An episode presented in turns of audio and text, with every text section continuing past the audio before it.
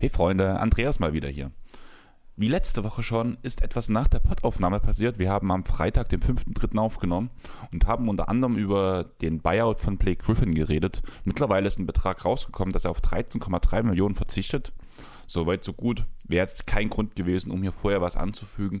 Allerdings haben wir allgemein einen relativ großen Roundup über die NBA gemacht, was in der letzten Zeit passiert ist und haben unter anderem auch über den All-Star Draft geredet und eine Art Redraft veranstaltet.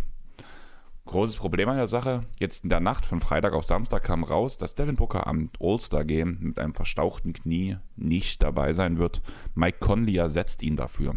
Ich hoffe, ihr seht uns das nicht nach, dass wir im Pod nicht genau darauf eingehen. Wir werden sicher das ein oder andere Wort danach nächste Woche verlieren.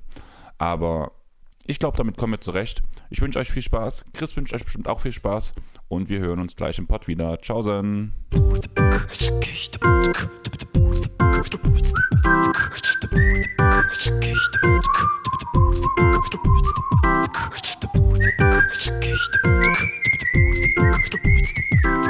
Hey ho, meine Freunde, hier sind wir wieder, der Airball Podcast. Versuch Nummer zwei, Chris. Moin, moin, moin, moin.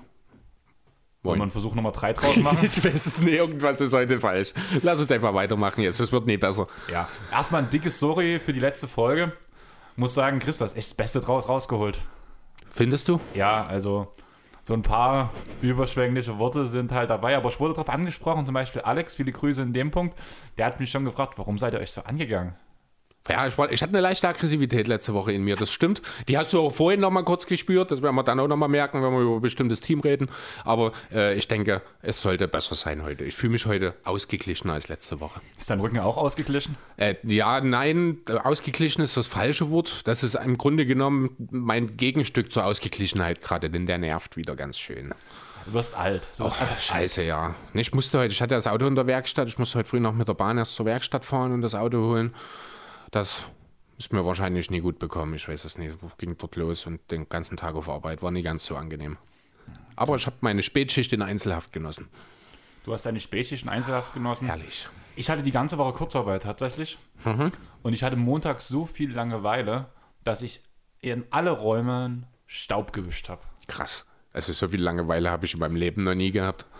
Ich habe dann einfach, ich wollte irgendwas Produktives machen. Mich hat es echt angenervt, angepisst, dass ich halt so total unproduktiv das ganze Wochenende nichts gemacht. Und da wollte ich wenigstens ein bisschen sinnvoll in, in die neue Woche starten. Was fällt dem da eher ein als Staubwischen? Völlig klar. Ich wollte eigentlich die komplette Bude putzen, aber habe also die Entscheidung ist morgens gefallen. Der Beginn der Aktivität hat sich bis 19 Uhr hingezogen. Okay. Und dann habe, weil ich die ganze NBA 2K, NBA 2K gespielt habe, habe mich dann noch unproduktiver gefühlt und habe dann wieder das System angenommen, von dem ich dir erzählt habe. Ich mache ein Spiel, danach mache ich das und das. Ja. Und das habe ich danach bis 23 oder 24 Uhr durchgezogen. Wollte am nächsten Tag wischen und das hat sich dann bis heute, also für euch Leute, wir haben heute den 5.3., heute ist Freitag, bis heute hingezogen. Heute früh habe ich dann alles durchgezogen. Mit nochmal wischen und alles sauber machen und ja, heute kann ich mich produktiv fühlen, weil direkt im Anschluss habe ich mich an die Podcast-Ausarbeitung gesetzt. Jo, was lernen wir daraus? Kurzarbeit ist nicht gut für den Menschen. Wieso? also ich muss ehrlich sagen, es war nötig, dass ich das mache. Also Okay. war es schon positiv. Habe mein TÜV in der Zeit auch gemacht. Und war günstiger als gedacht, muss man ganz ehrlich sagen. Wir haben ja letzte Woche noch ein Pod drüber geredet. Ja, stimmt. Siegerflex hält. Das ist das Wichtigste. Es leuchtet noch. Ja, und vor allem, es wurde nicht gewechselt. Der, der Scheinwerfer funktioniert und es wurde vom TÜV mit Siegerflex abgenommen. Nur wenn das klappt, ist das super. Das macht wahrscheinlich nicht jeder. Aber ich habe jetzt auch wieder, ich bin auch wieder voll ausgeleuchtet. Ich bin ja, wie es sich rausstellte, sogar mit zwei kaputten Lampen rumgefahren. Bei mir hat nur noch der linke Scheinwerfer funktioniert und der, ich glaube, das rechte Rücklicht. Das mit dem Scheinwerfer ist mir die Woche in der Spätschicht aufgefallen. Das mit dem Rücklicht natürlich nicht. Ja, bei mir war noch eine Lampe vom Standlicht defekt, haben sie mir Okay. gesagt. Ne, bei mir war direkt die Birne war hinüber, also da ist gar nicht mehr gewesen. Ja, und dann halt die Woche bei mir relativ viel NBA 2K gespielt. Hab, war echt mega krass unproduktiv. Also ich habe mich wirklich so ein bisschen schlecht gefühlt. Ach was, man kann nur mal eine Woche unproduktiv sein, wenn man in Kurzarbeit ist. Das ist schon okay. Ja, aber ich wollte ein bisschen was machen und Hast du doch, hast geputzt. ja, und dann auch fast jeden Tag gekocht. Das war dann so ein bisschen der Ausgleich dafür. siehst du. Hast du es auch gegessen? Na klar. Ich hab, also heute früh gab es die Reste von gestern Abend. Ich habe Wraps mit Austernpilzen gemacht. Ich weiß, du bist kein Pilzfreund, aber Austernpilz. Was ist denn das? Ähm, das ist eine Pilzsorte, die extrem gut Gewürze annimmt. Also das, du kannst die extrem gut würzen. Das kannst du, blöd Mhm. gesagt, als Veganer auch als, als eine Art Fleischersatz nehmen. Okay. Machen wir mal eins. Ich bin halt kein Fan der Konsistenz von Pilzen. Ich glaube, das hatten wir auch schon mal. Ich Genau. die nie- Also im nie- Pot weiß ich nicht, aber es hat halt auch genau die Konsistenz von Pilzen. ekelhaft. Und von daher habe ich meine Wraps damit gefüllt mit Gurke und ein bisschen hier Eisbergsalat und ein bisschen Tofu noch zusätzlich rein. Jo, war ganz lecker. Habe heute früh den Rest gegessen. Seitdem noch gar nichts. Heute Abend wird es noch ein bisschen, ein bisschen Schnitte mit selbstgemachter Knoblauchbutter geben. Mhm. Da wirst du direkt fliehen, denke ich mal. und ja, Wenn wir gerade drüber reden, ich habe auch eine Entdeckung für mich gemacht. Ist auch was mit einem Essen, ist aber eine Süßigkeit. Ich weiß nicht, ob du das kennst, die Malteser. sagt mir was. Sind Teil von Celebrations. Ne, hier diese Mini-Version mit Snickers, Twix und Co. Ja, das sind das- das die kleinen roten. Das ist reine Schokolade und das sind so wie kleine, kleine Kekskugeln drin, sag ich mal. Die habe ich mal zufällig im Lidl vor ein paar Wochen gesehen. Die gibt es halt an sich in der Tüte. Äh, so eine rote Tüte, das sind so, die sehen dann so aus wie die M&M Crispies quasi. Ne, Schokolade drumherum und dann halt so ein Keks. Aber viel, viel besser als die M&M's. Wirklich viel, viel besser. Also ich kann nur jedem empfehlen, also auch weil sie halt äh, ohne Zuckerumrandung, wie sagt man, Glasur sind. Also wirklich reine Schokolade um den Keks sozusagen. Super lecker. Ich kann, oh, man muss dir ein Ding mal im Mund einfach zergehen lassen. Fantastisch. Weil du gerade von Essen redest, da fiel mir das gerade ein. Ich habe zwei Tüten zu Hause, die habe ich mir gestern vor der Arbeit geholt und bin noch nicht dazu gekommen. Da wird spätestens morgen dann die erste, vielleicht sogar noch heute Abend dann auch dran glauben müssen. Also hast du Hunger? Nee, eigentlich nicht, aber wenn ich spätestens, wenn ich die sehe, ändert sich das. Okay, das bin ich halt gar nicht. Das geht bei mir. Funktioniert einfach so nicht. Okay, nee, ich bin da immer, wenn ich sehe, dass da was da ist, was mir gefällt, dann will ich dann esse ich es. Leute, kleiner Tipp am Rande. Danach würde ich sagen, fangen wir direkt mit Basketball an, weil Mhm. wir haben ein bisschen was Größeres vor, denke ich mal. Zumindest kann es zu relativ viel Diskussionspotenzial Schauen wir mal, kommen. ja. Dann hast du deinen Aufreger so oder so. Für alle, die PlayStation Plus haben, das Spiel des Jahres ist gerade kostenlos verfügbar. Mhm. Final Fantasy VII, das Remake. Okay. Kostenlos. Ja schön blöd, dass du das damals gekauft hast, ja? Nö. Ich hatte es direkt von Anfang an. Ich habe es schon komplett auf allen Story-Modes durchgespielt. Das Einzige, was mich aufregt, wenn das jetzt wirklich stimmt, die haben ein DLC angekündigt, was kostenlos ist. Für die Kunden, die es dort holen. Nee. PlayStation 5. Ach so, na, schade. Aber die gibt es jetzt angeblich wieder zu kaufen. Ja, aber ich will jetzt noch nicht. Ich habe mir eigentlich gerade so meinen Plan, weil so ein richtiges, also das DLC wäre wirklich das erste, was mich wirklich reizen würde. Ähm, NBA 2K kann ich auf der 4 spielen, das reicht mir. Final Fantasy 7 kann ich auf der 4 spielen, reicht mir. Das Remake, äh, dieses DLC halt wahrscheinlich nicht. Das würde mich extrem ärgern. Das wäre so der erste Grund, warum ich überhaupt über die PlayStation 5 nachdenken würde, Ja, weil aber das- einfach die Spiele noch nicht so da sind, die ich spiele. Aber das DLC gibt es ja dann auch noch, wenn du irgendwann aufgerüstet hast. Von daher würde ich mir da. Nee, wieso? Ich hoffe, denkst du, die nehmen das wieder raus? Ja, zum- zumindest, dass es kostenlos ist, vielleicht. Ach so, ja, gut, das kann natürlich jetzt ein bisschen ärgerlich sein, ja. Genau. Und eigentlich der Plan ist jetzt, ich warte bis zu meinem Geburtstag. Und wenn zu meinem Geburtstag nicht irgendein Wunsch für meine Wohnung oder sowas ist, der, wo ich sage, das brauche ich jetzt unbedingt, das ist mir mega wichtig, dann wünsche ich mir Geld und hole mir dann von dem Geld plus mein eigenes Geld die PS5. Jo. Und hoffe, dass es bis Ende September noch ein bisschen Ich wollte günstiger gerade sagen, ist. bis dahin ist bestimmt dann auch schon die eine oder andere Bewegung in den Markt gekommen. Genau. Und das ist halt so ein bisschen das Ziel, der Plan. Mhm.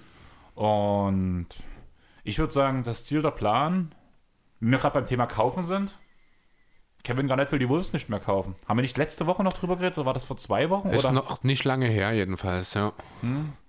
Es ist, ja, ist auch egal, wann es war, ja. Äh, wenig überraschend tatsächlich. Ich habe mir die äh, Story, die er dazu gepostet hat, ich habe es mir durchgelesen.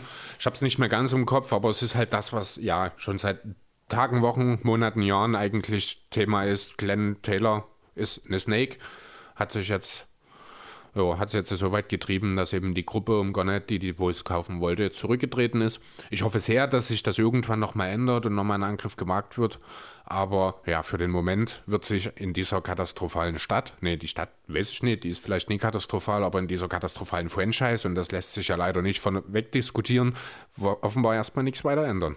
Hast du gelesen, wie viel Glenn Taylor für die Wolves verlangt? 1,5 Milliarden. Das ist ja geschenkt. Deswegen. Also ich bin echt überrascht. Ja.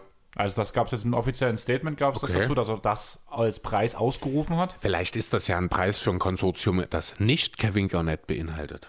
Vielleicht ist das ja das Problem. Also ich will das nicht ganz ausschließen. Ich kann es nicht sagen, aber es würde mich nicht wundern. Laut Glenn Taylor im Interview hat sich die Gruppe, also Kevin Garnett und die Gruppe um Kevin Garnett, bis jetzt nicht bei ihm gemeldet und eine Einsicht der Bücher gefordert.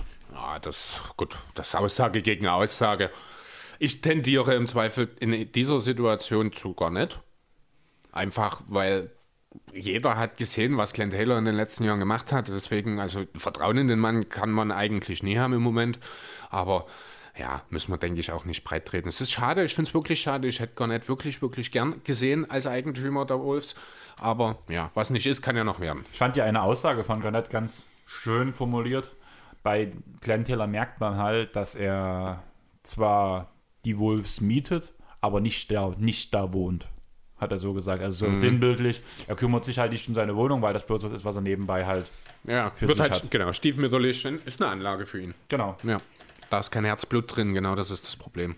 Was hältst du von der anderen Aussage, dass sich ähm, Garnett an anderen Orten nach Standorten für eine NBA-Franchise umguckt. Ja, ist völlig legitim, ist der nächste logische Schritt. Wenn das Wunschziel, was er ausgeokoren hat, was total logisch war, wenn das nicht funktioniert und er trotzdem weiter das Ziel verfolgt, sich in die NBA einkaufen zu wollen, dann muss er natürlich jetzt woanders schauen. Dann ist dann die Frage, ist momentan was zum Verkauf eigentlich nicht so er richtig. Hat zwei Hashtags an diesem Post angefügt. Also ich würde jetzt einfach mal ganz ins dumme Seattle sagen, ohne dass ich es weiß oder gesehen habe, weil Expansion wäre der zweite Punkt, den ich jetzt noch angesprochen hätte. Ich weiß nicht, ist der andere Las Vegas? Ja, Vegas. Ja. Hashtag Seattle, Hashtag Vegas. Ja, genau. Also ich habe es wie gesagt nicht gesehen, aber das war dann die logische Konsequenz. Also es geht dann eher darum, wenn die Expansion kommt, dass er dort mit einsteigt.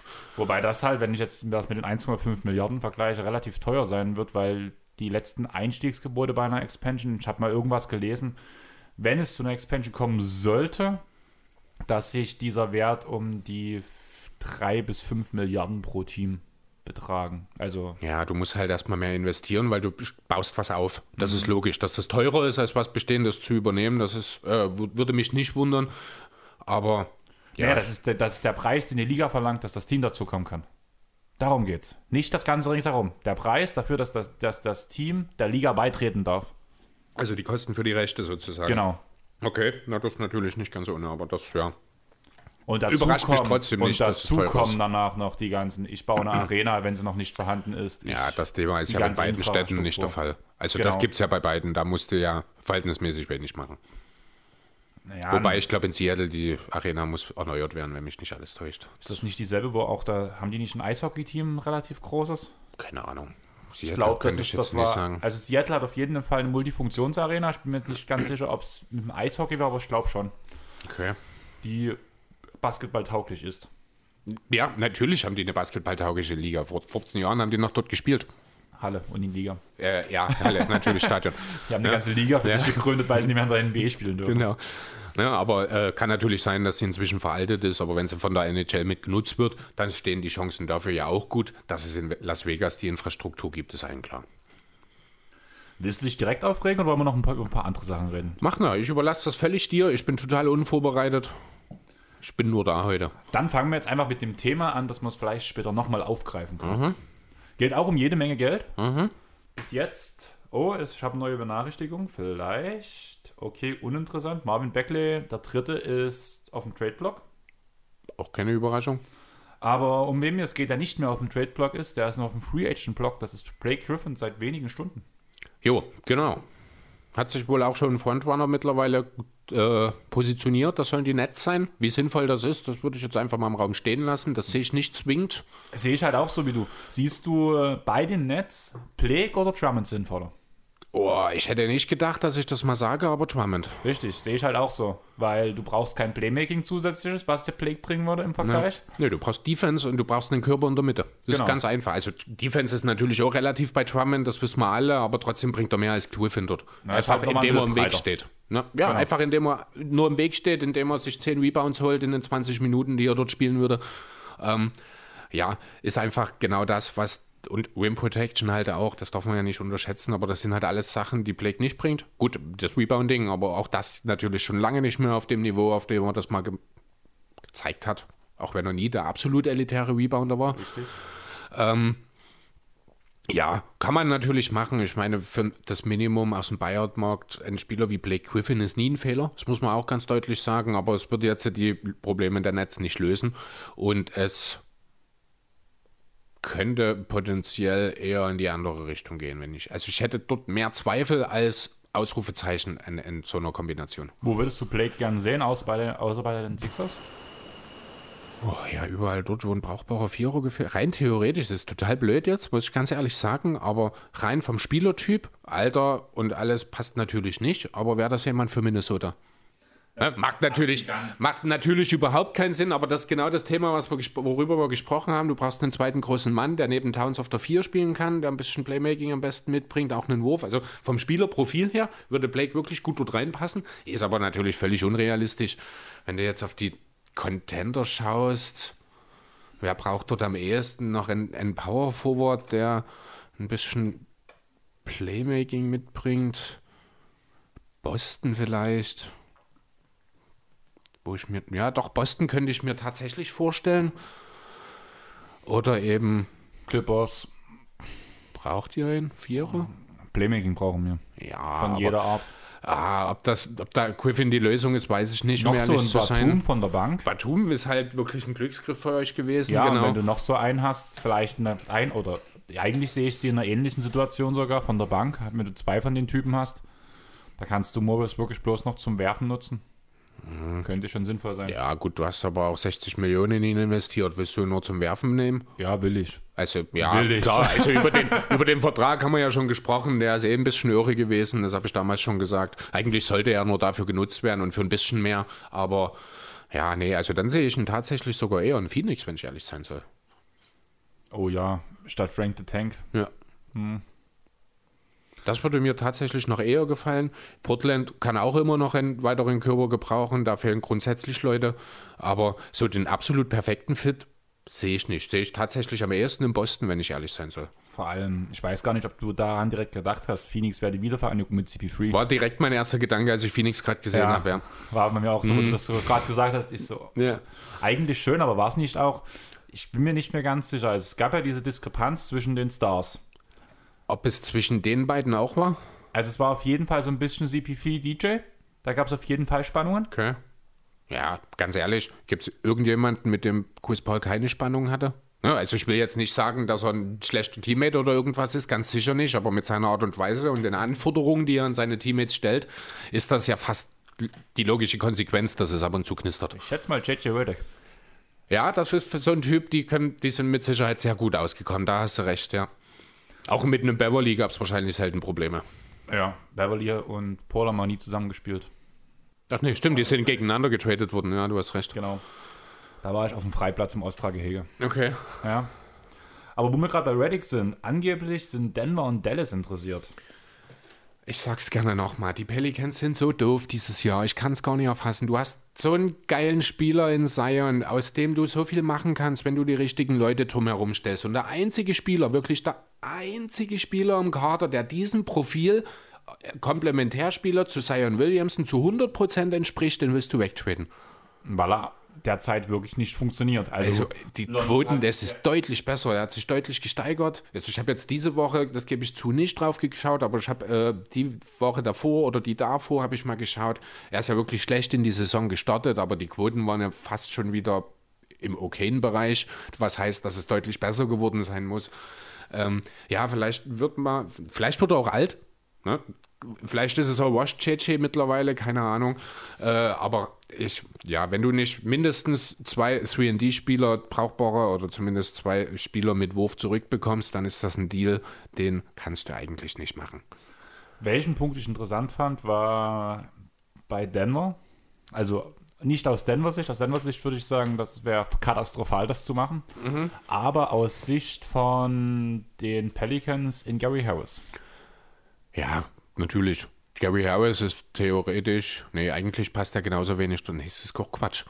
Weil damit hast du mit Gary Harris hast du dir einen weiteren Spieler wie Bledsoe und Ball auf einem anderen, mit einer anderen Art und Weise, weil er ist halt ein Shooting Guard und kein Point Guard, ne? aber jemanden mit sehr, sehr wackeligen Wurf und guter Defense, davon hast du schon zwei im Backcourt. Muss dort noch ein Dritter hin oder brauchst du, und ich sag's gerne noch 15.000 Mal, Shooting um Zion. Das ist ja das, was wir vor der Saison die ganze Zeit schon gesagt Ja, haben. das ist auch das, was ich im Grunde alle zwei Wochen Lars sage, weil die mich so wahnsinnig frustrieren, die Pelicans. Ja, aber das Ding ist halt, irgendeinen Grund wird es ja haben, dass Reddick immer noch auf dem Trade-Block steht und da ist das jetzt eigentlich ich- schon eine ausgemachte Sache. Ich, Deswegen ich man sag dir, was Grund ist. Ich sag dir, was der Grund ist. Inkompetenz. Also, das ist. naja, also, du kannst aber hundertprozentig nachvollziehen, was ich sage, oder? Ja, das ich- ist doch. Ich, ich erzähle ja keinen Blödsinn. Ich bin wirklich auch hundertprozentig überzeugt von dem, was ich hier gerade von mir gegeben habe. Also jetzt gerade. Jetzt gerade, ja, ich bin immer hundertprozentig überzeugt von dem, was ich von mir gebe. Aber meistens nur in dem Moment, wo ich es sage und nicht mehr danach. Aber jetzt ist das anders. Jetzt ist es auch da- danach noch so. Jetzt habe ich vergessen, worauf ich hinaus wollte. Dass die Pelicans inkompetent sind. Ach so, ja, genau. Ne, das, ist, ich, das soll ja wirklich kein Bashing werden. Und an sich sind ja die Pelicans jetzt keine unsympathische Franchise. Und ich bin ein großer Fan von Brandon Ingram und ich sehe auch gerne Zion zu. Und ich finde es schön, wie er sich gerade entwickelt, mehr in die Playmaker-Rolle rein, mehr mit Ball in der Hand. Das ist alles super. Aber bitte, bitte sorg doch dafür, dass Zion Williamson nicht in dieselbe Anthony Davis-Situation kommt, die irgendwann dafür sorgt, dass er nur noch weg will. Und genau danach sieht es gerade aus. Und das ist sein zweites Jahr in der Liga. Fängst du gerade an zu weinen? Nee, ich muss mich zusammenreißen, dass ich nie wirklich hier noch wirklich sauer werde. Das klingt gerade so. Ja, ich weiß, meine Stimme ist gerade. Ich muss, und ich, ich reg mich gerade auf, wir müssen zum nächsten Thema, ich glaube. Okay, Platzo steht auch auf dem Trade-Block. Das kann ich total verstehen. Ich weiß gar nicht, hatten wir drüber geredet schon mal? Ich könnte mir ja Plätze auch durchaus als Sixth Man hinter Lonzo vorstellen, als Point Guard Rotation in New Orleans. Ich könnte mir ihn auch als Sixman gut von der Bank von den Clippers vorstellen. Ja, ich habe es eh gesagt, das war, ich glaube, zu Lars. Bledsoe in seiner besten Rolle war die als Sixth Man. hast du Eigentlich. zu mir gesagt. Das habe ich zu euch beiden dann wahrscheinlich gesagt. Ich glaube, bei dem einen war es in Phoenix und bei dem anderen in L.A. ähm, das, also auch dort sehe ich jetzt nicht zwingend unbedingt, dass da ein Trade her muss. Äh, also es macht Sinn, durchaus. Also Bledsoe kann ich absolut nachvollziehen, dass man ihn auf den Trade-Block stellt, weil er auch vom Alter her nicht mehr ins, äh, ganz so reinpasst. Auch das wäre das einzige Argument für einen J.J. Reddick-Trade. Aber ja, wenn dort kein guter Deal rauskommt, finde ich, sollte man erstmal im Haus, im eigenen Haus schauen, welche Veränderungen man denn noch vornehmen kann. Ähm, ja, ich wüsste jetzt nicht, wer dann spontan der zweite Guard neben Lonzo wäre, wenn man Bledsoe auf die Bank schickt, ob dann direkt Reddick kommt oder ob das dann Nikhil Alexander Ich wollte Walker gerade ist. sagen, die wollen ja eher die Jungen gerade entwickeln. Deswegen geht es ja auch so ein bisschen darum, dass man Plätze wegschicken will, dass man Reddick wegschicken will. Mhm. Und deswegen halt sehr wahrscheinlich Nikhil Alexander Walker. Das macht dann auch, würde, oder würde auch durchaus Sinn machen. Ne? Also, wie gesagt, Bledsoe Trade ist okay, wenn, das, wenn der Gegenwert stimmt. Also einfach verscherbeln würde ich ihn auch nicht. Da würden mir andere Ideen einfallen mit Zumal dem er eigentlich eine ganz gute Saison spielt für das seine Verhältnisse. Ist er nicht immer noch der beste Dreierschütze im Kader? Der zweitbeste mittlerweile, glaube Ja, ich, ich's aber das sagt auch schon alles über die Pelicans dieses Jahr aus. Aber er wirft das, ich glaube 39, 38 Prozent, wo ich das letzte Mal geguckt habe. Von daher, so schlecht ist er dieses Jahr gar nicht von drei. Die Feldwurfquote ist immer noch, naja, aber so von drei funktioniert es eigentlich ganz gut. Du kannst ja gerade mal kurz checken, wie es bei ihm aussieht. Meine Frage wäre jetzt, ich habe deine Stimme gerade schon fast zum Brechen gebracht. möchtest du erstmal glücklich, also was, was dich wieder hochzieht, oder möchtest, oder was Neutrales, oder soll ich dich weiter in den Abgrund stampfen? Ich werfe dir erstmal kurz ein paar Zahlen hin. Also es ist insgesamt tatsächlich mittlerweile besser geworden bei den Pelicans, was die Dreierquote angeht. Sindarius Tonwell würde ich jetzt hier mal rausnehmen mit seinen 50 Prozent bei einem halben Wurf pro Spiel. Dann ist der beste Lonzo mit 38,7 bei fast 8 Versuchen, 38,5 Bledsoe bei 5, 37,9 Inque mit 6 Versuchen und dann ist sogar schon mit 4,5 Versuchen JJ Reddick mit 36,4. Also es ist wirklich deutlich die Quote. Das letzte Mal waren noch unter 30 Prozent bei JJ. Ähm, das sind aber auch die einzigen, die über 33 Prozent werfen. Das ist dann auch schon wieder die Schluss vorbei, äh, die Sache erledigt. Reicht dir das für den Aufschwung, dass das wieder ein bisschen besser geht, oder soll ich dich noch ein bisschen glücklicher machen? Versuch dein Glück. Soll ich dich glücklicher machen oder unglücklicher machen? Du wirst beides machen und du machst es dauerhaft. Also bitte mach. Okay. Dann, was fällt dir zu? 16 Punkte, 13 Assists, 10 Steals ein. Liebe, nur Liebe. 8 von 8 aus dem Feld hast du vergessen. Und 9 Steals in einer Halbzeit. NBA-Rekord. Nur Liebe. TJ McConnell. Soll ich dir sagen, wie die Überschrift für, äh, für, diesen, äh, für dieses kleine Segment heißt auf meinem Stichpunktzettel? Nur Liebe für mich. Liebe für McConnell. Ich habe gestern mit Matt von Talking the Game geschrieben. Wir haben ursprünglich, hat er mich versucht, nochmal mit einer PJ Washington-Aussage zu triggern. äh, wo ich auch durchaus nochmal ein schönes, äh, eine schöne Diskussion mit ihm hatte. Am Ende sind wir auf TJ McConnell gekommen und waren uns plötzlich auf einmal einig, nur Liebe für den Kerl. Das war so ein richtig geiles Gespräch, wie wir uns auf einmal, wir waren uns wirklich uneinig teilweise und dann so, ah, TJ McConnell, nur Liebe, wie hab ich geschrieben, für den kleinen Kerl mit dem größten Herzen oder sowas und dann, ja, total und Was mich heute tatsächlich ein bisschen gestört hat, ich habe vor uns, bevor du gekommen bist, hast du ja noch ein Stück gehört, ähm, das neue Rewinding the Game von Token the Game gehört. okay. Und ich habe vorher meine Ausarbeitung gemacht. Und unter anderem hat ja, ist McConnell mit seinen Triple-Double mit Steals einer von zehn Spielern, die das geschafft haben. Mhm. Aber der Einzige mit 8 von 8. Also mit perfekter Field Quote. Ja, ist, ja, ist mir erstmal egal. Aber mir nicht. Und die ganzen Namen wurden dann schon bei Token the Game genannt. Ach so. Aber das finde ich ein bisschen schade, weil ich wollte dich raten lassen, wen du errätst, wer das noch geschafft hat. Hätte ich keine, keine Ahnung, hätte ich eh nicht geschafft. Ich habe die aber auch nie gehört. Von daher. Aber ja, aber mir geht es halt darum, dass vielleicht unsere Hörer auch schon jetzt durch Token the Game gehört haben.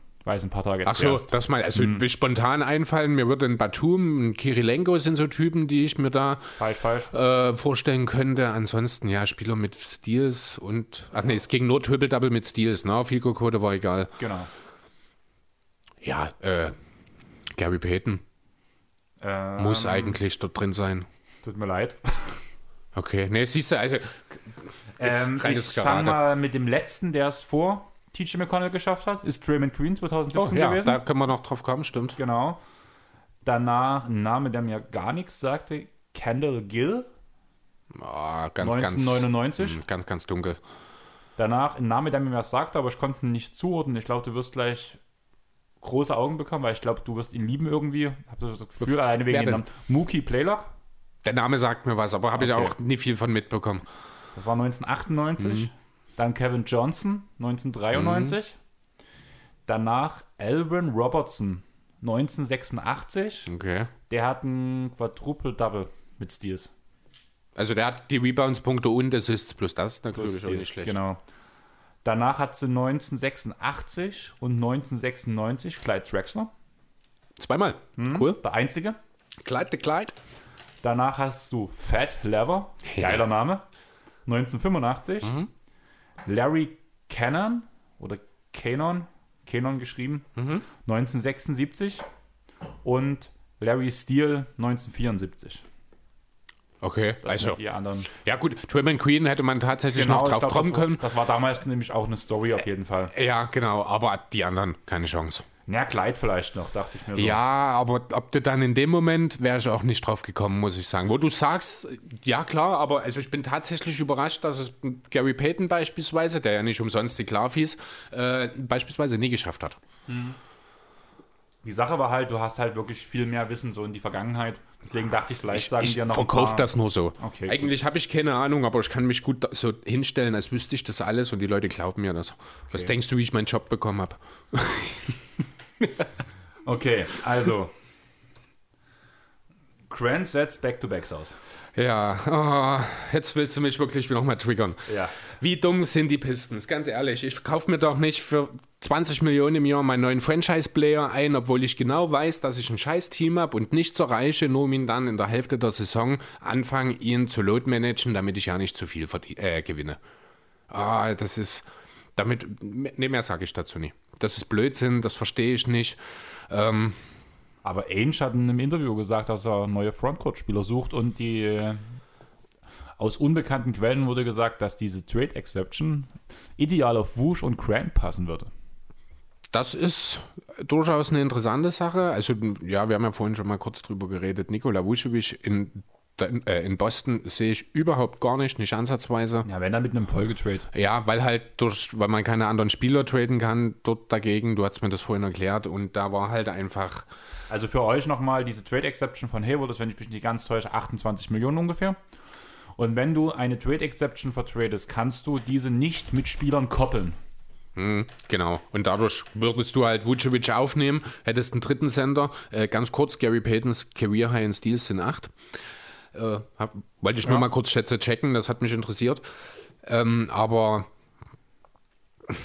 ja, du hast dann, wie gesagt, du müsstest halt dann Thompson irgendwie noch weiter vertraden, was sicher nie außergewöhnlich ist, aber es würde halt das Problem in Boston nicht lösen, denn das Problem ist auf dem Flügel. Und ob du für Tristan Thompson einen Flügelspieler bekommst, der dir dann wirklich weiterhilft, das, da habe ich so meine Zweifel. Auf der anderen Seite, Jeremy Grant wäre natürlich, das, ich will nicht sagen Arsch auf Eimer in Boston, Aber Da könnte dieselbe Rolle wie in Denver spielen, oder? ja, eine, sogar eine größere Rolle, wie wir jetzt so wissen. Ja, also in Denver hat er ja wirklich, hauptsächlich war er dafür da, den besten Gegenspieler zu verteidigen. Das muss er vielleicht gar nicht unbedingt in Boston machen. Weil du Brown hast. Auch Tatum. Ja, aber Ja, Brown also- ist der beste Verteidiger, sind wir uns einig, oder? Ja, da hast schon recht, ne? Aber also da ist er unter Umständen vielleicht sogar wirklich bloß der drittbeste Verteidiger dann. Äh, ja, klar, mindestens. Also den Thais oder Thompson kann man ja jetzt da auch nicht unbedingt unterschätzen, ne? Äh, ja, vor allem würden halt nicht mehr beide starten müssen, Thais und Thompson, Also ich will was ja ganz nicht so kurz richtig nochmal geklappt hat. unterbrechen, muss ich sagen. Also ich sehe Grant als den klar besseren Verteidiger im Vergleich zu Thompson. Thompson spielt echt eine unterirdische Saison für seine Verhältnisse. Ja, gut, das mag jetzt diese Saison sein, ist vielleicht richtig, aber Thompson hat ja seinen defensiven Wert in, in Cleveland regelmäßig schon gezeigt. Ja, also da gebe ich ihm vielleicht ein Stück weit Vorschusslorbeeren. Äh, ja, einen gewissen Vertrauensbonus einfach an der Stelle, wie gesagt. Also äh, Thompson ist dann ohnehin, egal in welcher Form man da was macht, wahrscheinlich, wenn man Vucevic holt, derjenige, der weggeht, wenn man Grant holt, finde ich. Also wenn du ihn wirklich gegen die Trade Exception mehr oder weniger kriegst, natürlich machst du das, aber warum sollten die Pistons das machen? Das wäre natürlich Blödsinn. Also ganz ehrlich, die Celtics haben so eine riesen Schatulle voller Picks. Sie Seit nutzen sie die Jahren. ganze Zeit nicht. Genau, seit drei Und Jahren. jetzt hat man diese Trade Exception, könnte sich Grant holen, der eine unwahrscheinlich gute Saison spielt. Und was wollen eigentlich die Pistons momentan mehr als Picks sammeln? Also eigentlich finde ich, passt das sogar alles ganz gut zusammen. Ja, wenn Danny Ainge das macht, aber die, das, es gibt zwei, zweimal pro Saison, könnte man sich zusammensetzen und sagen, das ist der Deal, der Danny Ainge machen muss. Und er macht ihn halt seit Jahren nicht. Ich weiß auch nicht, was da los ist. Ähm, irgendwie habe ich das Gefühl, dass er sich mittlerweile zu sehr äh, ja, von seinem Gold hat blenden lassen. Ich weiß gar nicht, das ist, war das bei war das bei Hobbit, bei Smaugs Ei- Einöde, wo die sich hier von dem Gold so verblenden lassen, die Zwerge? Oder im dritten Teil. Ich glaube, du kennst die Filme. Hast du die gesehen? Ich habe die Hobbit-Filme gesehen, Mhm. aber nur so nebenbei. Also ich bin ja nicht der aufmerksamste Filmgucker. Ja. Okay, also jedenfalls habe ich so das Gefühl, dass Danny Ainge sich auch einfach gar nicht von seiner Schatzkiste trennen will, weil er sie so gerne ansieht oder weil er wie Dagobert Duck drin schwimmen will. Ich weiß es nicht. Ähm, Mein, mein Schatz, mein Ring, meine, Ja. meine Picks. Ja, genau. Ne? Also Möglichkeiten, wie gesagt, gab es genug. Quent würde echt super dort passen, können den Großteil der Minuten übernehmen, die Hayward liegen gelassen hatten mit seinem Trade. Äh, natürlich in einer anderen Form, mit besserer Defense, aber auch wahrscheinlich zumindest besserem Catch and Shoot. Playmaking bringt er nicht so viel mit, aber ich muss ehrlich sagen, äh, das war phasenweise schon in Denver zu sehen, aber in ganz, ganz, ganz, ganz, ganz kleinen Dosen natürlich. Das hat er jetzt in Detroit aber gezeigt, er kann für sich selbst kreieren. Und auch ein Stück weit für andere, das ja, hat ihn ja im Grunde genommen nie jemand so richtig zugetraut. Ja, es ist halt nochmal was anderes, wenn man danach halt in einem gut funktionierenden Team spielt, aber im Großen und Ganzen, also dieser Schritt, den Grant gemacht hat, ähnlich wie ein Randall gemacht hat, muss ich sagen, habe ich bei beiden nicht so damit gerechnet. Du Oh, doch, bei Wendell war ich eigentlich von vornherein schon zu Lakers Zeiten, also dass der jetzt endlich seinen Durchbruch geschafft hat, kommt meines Erachtens nach auch ein Jahr zu spät. Aber das war der Situation in New York einfach letztes Jahr geschuldet. Also dass Wendell mal das erreicht, davon war ich eigentlich schon überzeugt. Wollte ich gerade sagen, das war ja schon so ein bisschen deine Herangehensweise. Ja. Also sind wir uns einig, Grant nach Boston würde gut funktionieren. Würde passen auf jeden Fall. Je nachdem, wie viel Ainge bereit ist abzugeben, natürlich. Müssen wir hoffen, dass Ainge den Deal macht, weil Also ich das, was Boston derzeit gerade macht, ist echt traurig anzuschauen. Finde ich super. Muss ich vielleicht auch nochmal, ich persönlich will natürlich nicht, dass mein, der, der entscheidende Verlust meines zweitliebsten Teams in Jeremy Grant nach Boston geht. Zum Rivalen meines liebsten Teams. Äh, aber ja, rein basketballerisch, rein spielerisch passt das. Tut mir leid, machen. aber ich würde mir es wünschen. Ja, kannst du ja. Weil, also jetzt, eigentlich ist mir es egal. Ja, und ich wünsche dir Ray schon Wondo. Ohne Playoff-Modus. Wenn du gerade bei den Hawks bist, kann man ja auch über die Hawks reden. Eigentlich wäre ich noch bei, bei Trades geblieben, aber dann bleib, gehen wir direkt zu den Haw- Hawks. Wir haben vor der Saison gesagt, ein bisschen komisch, dass man Nate McMillan direkt als Assistant anstellt. Jetzt ist er Interimscoach. War ja abzusehen. Also gut, Atlanta hat halt auch wirklich nicht gut funktioniert, ne? muss man ja auch sagen. Die spielen keine gute Saison, auch wenn es Verletzungsprobleme gibt. Ich schau gerade mal, die stehen jetzt bei. Wo sind sie denn? Atlanta, hier, auf 11, bei 16 zu 20. Das ist viel zu wenig für den Kader, muss man reden, äh, muss man nicht drüber reden. Dazu ist. Da müssen wir drüber reden. Ja, dazu ist diese ungeklärte Collins-Situation, die aber auch ein Lloyd Pierce halt nicht so richtig spielerisch auflösen konnte, offenbar. Ja, jetzt hat man mit Nate McMillan entsprechend äh, ja, schnell gehandelt. Eine Überraschung, wie gesagt, ist es nicht. Ähm, ja. Ansonsten mehr kann ich auch tatsächlich gerade gar nicht dazu sagen. ja, angeblich gab es ja ein Zerwürfnis mit den Spielern. Ach so, Unter ja, stimmt. Trae Young hat sich ja geäußert, dass halt Fehler, die im System passiert sind oder die wurden prinzipiell nur auf die Spieler geschoben und er hat die Schuld von sich auch selbst weggeschoben. Ja, das, ich glaube das so, dass die Führungsspieler wohl so ein bisschen gegen ihn, ich will nicht sagen gemeutert haben, aber sich wohl so ein bisschen gegen ihn ausgesprochen haben. Auch das stimmt, das hatte ich auch noch was mitgehört, ja. Das spricht halt auch für viele Dinge. Damit kann man sich, ich finde auch, mit, wenn man diese Aussage hört, das, da kann man auch nur über die Situation damals um Collins und Young reden, was in der Trainingssession, in der Videoanalyse gesagt wurde.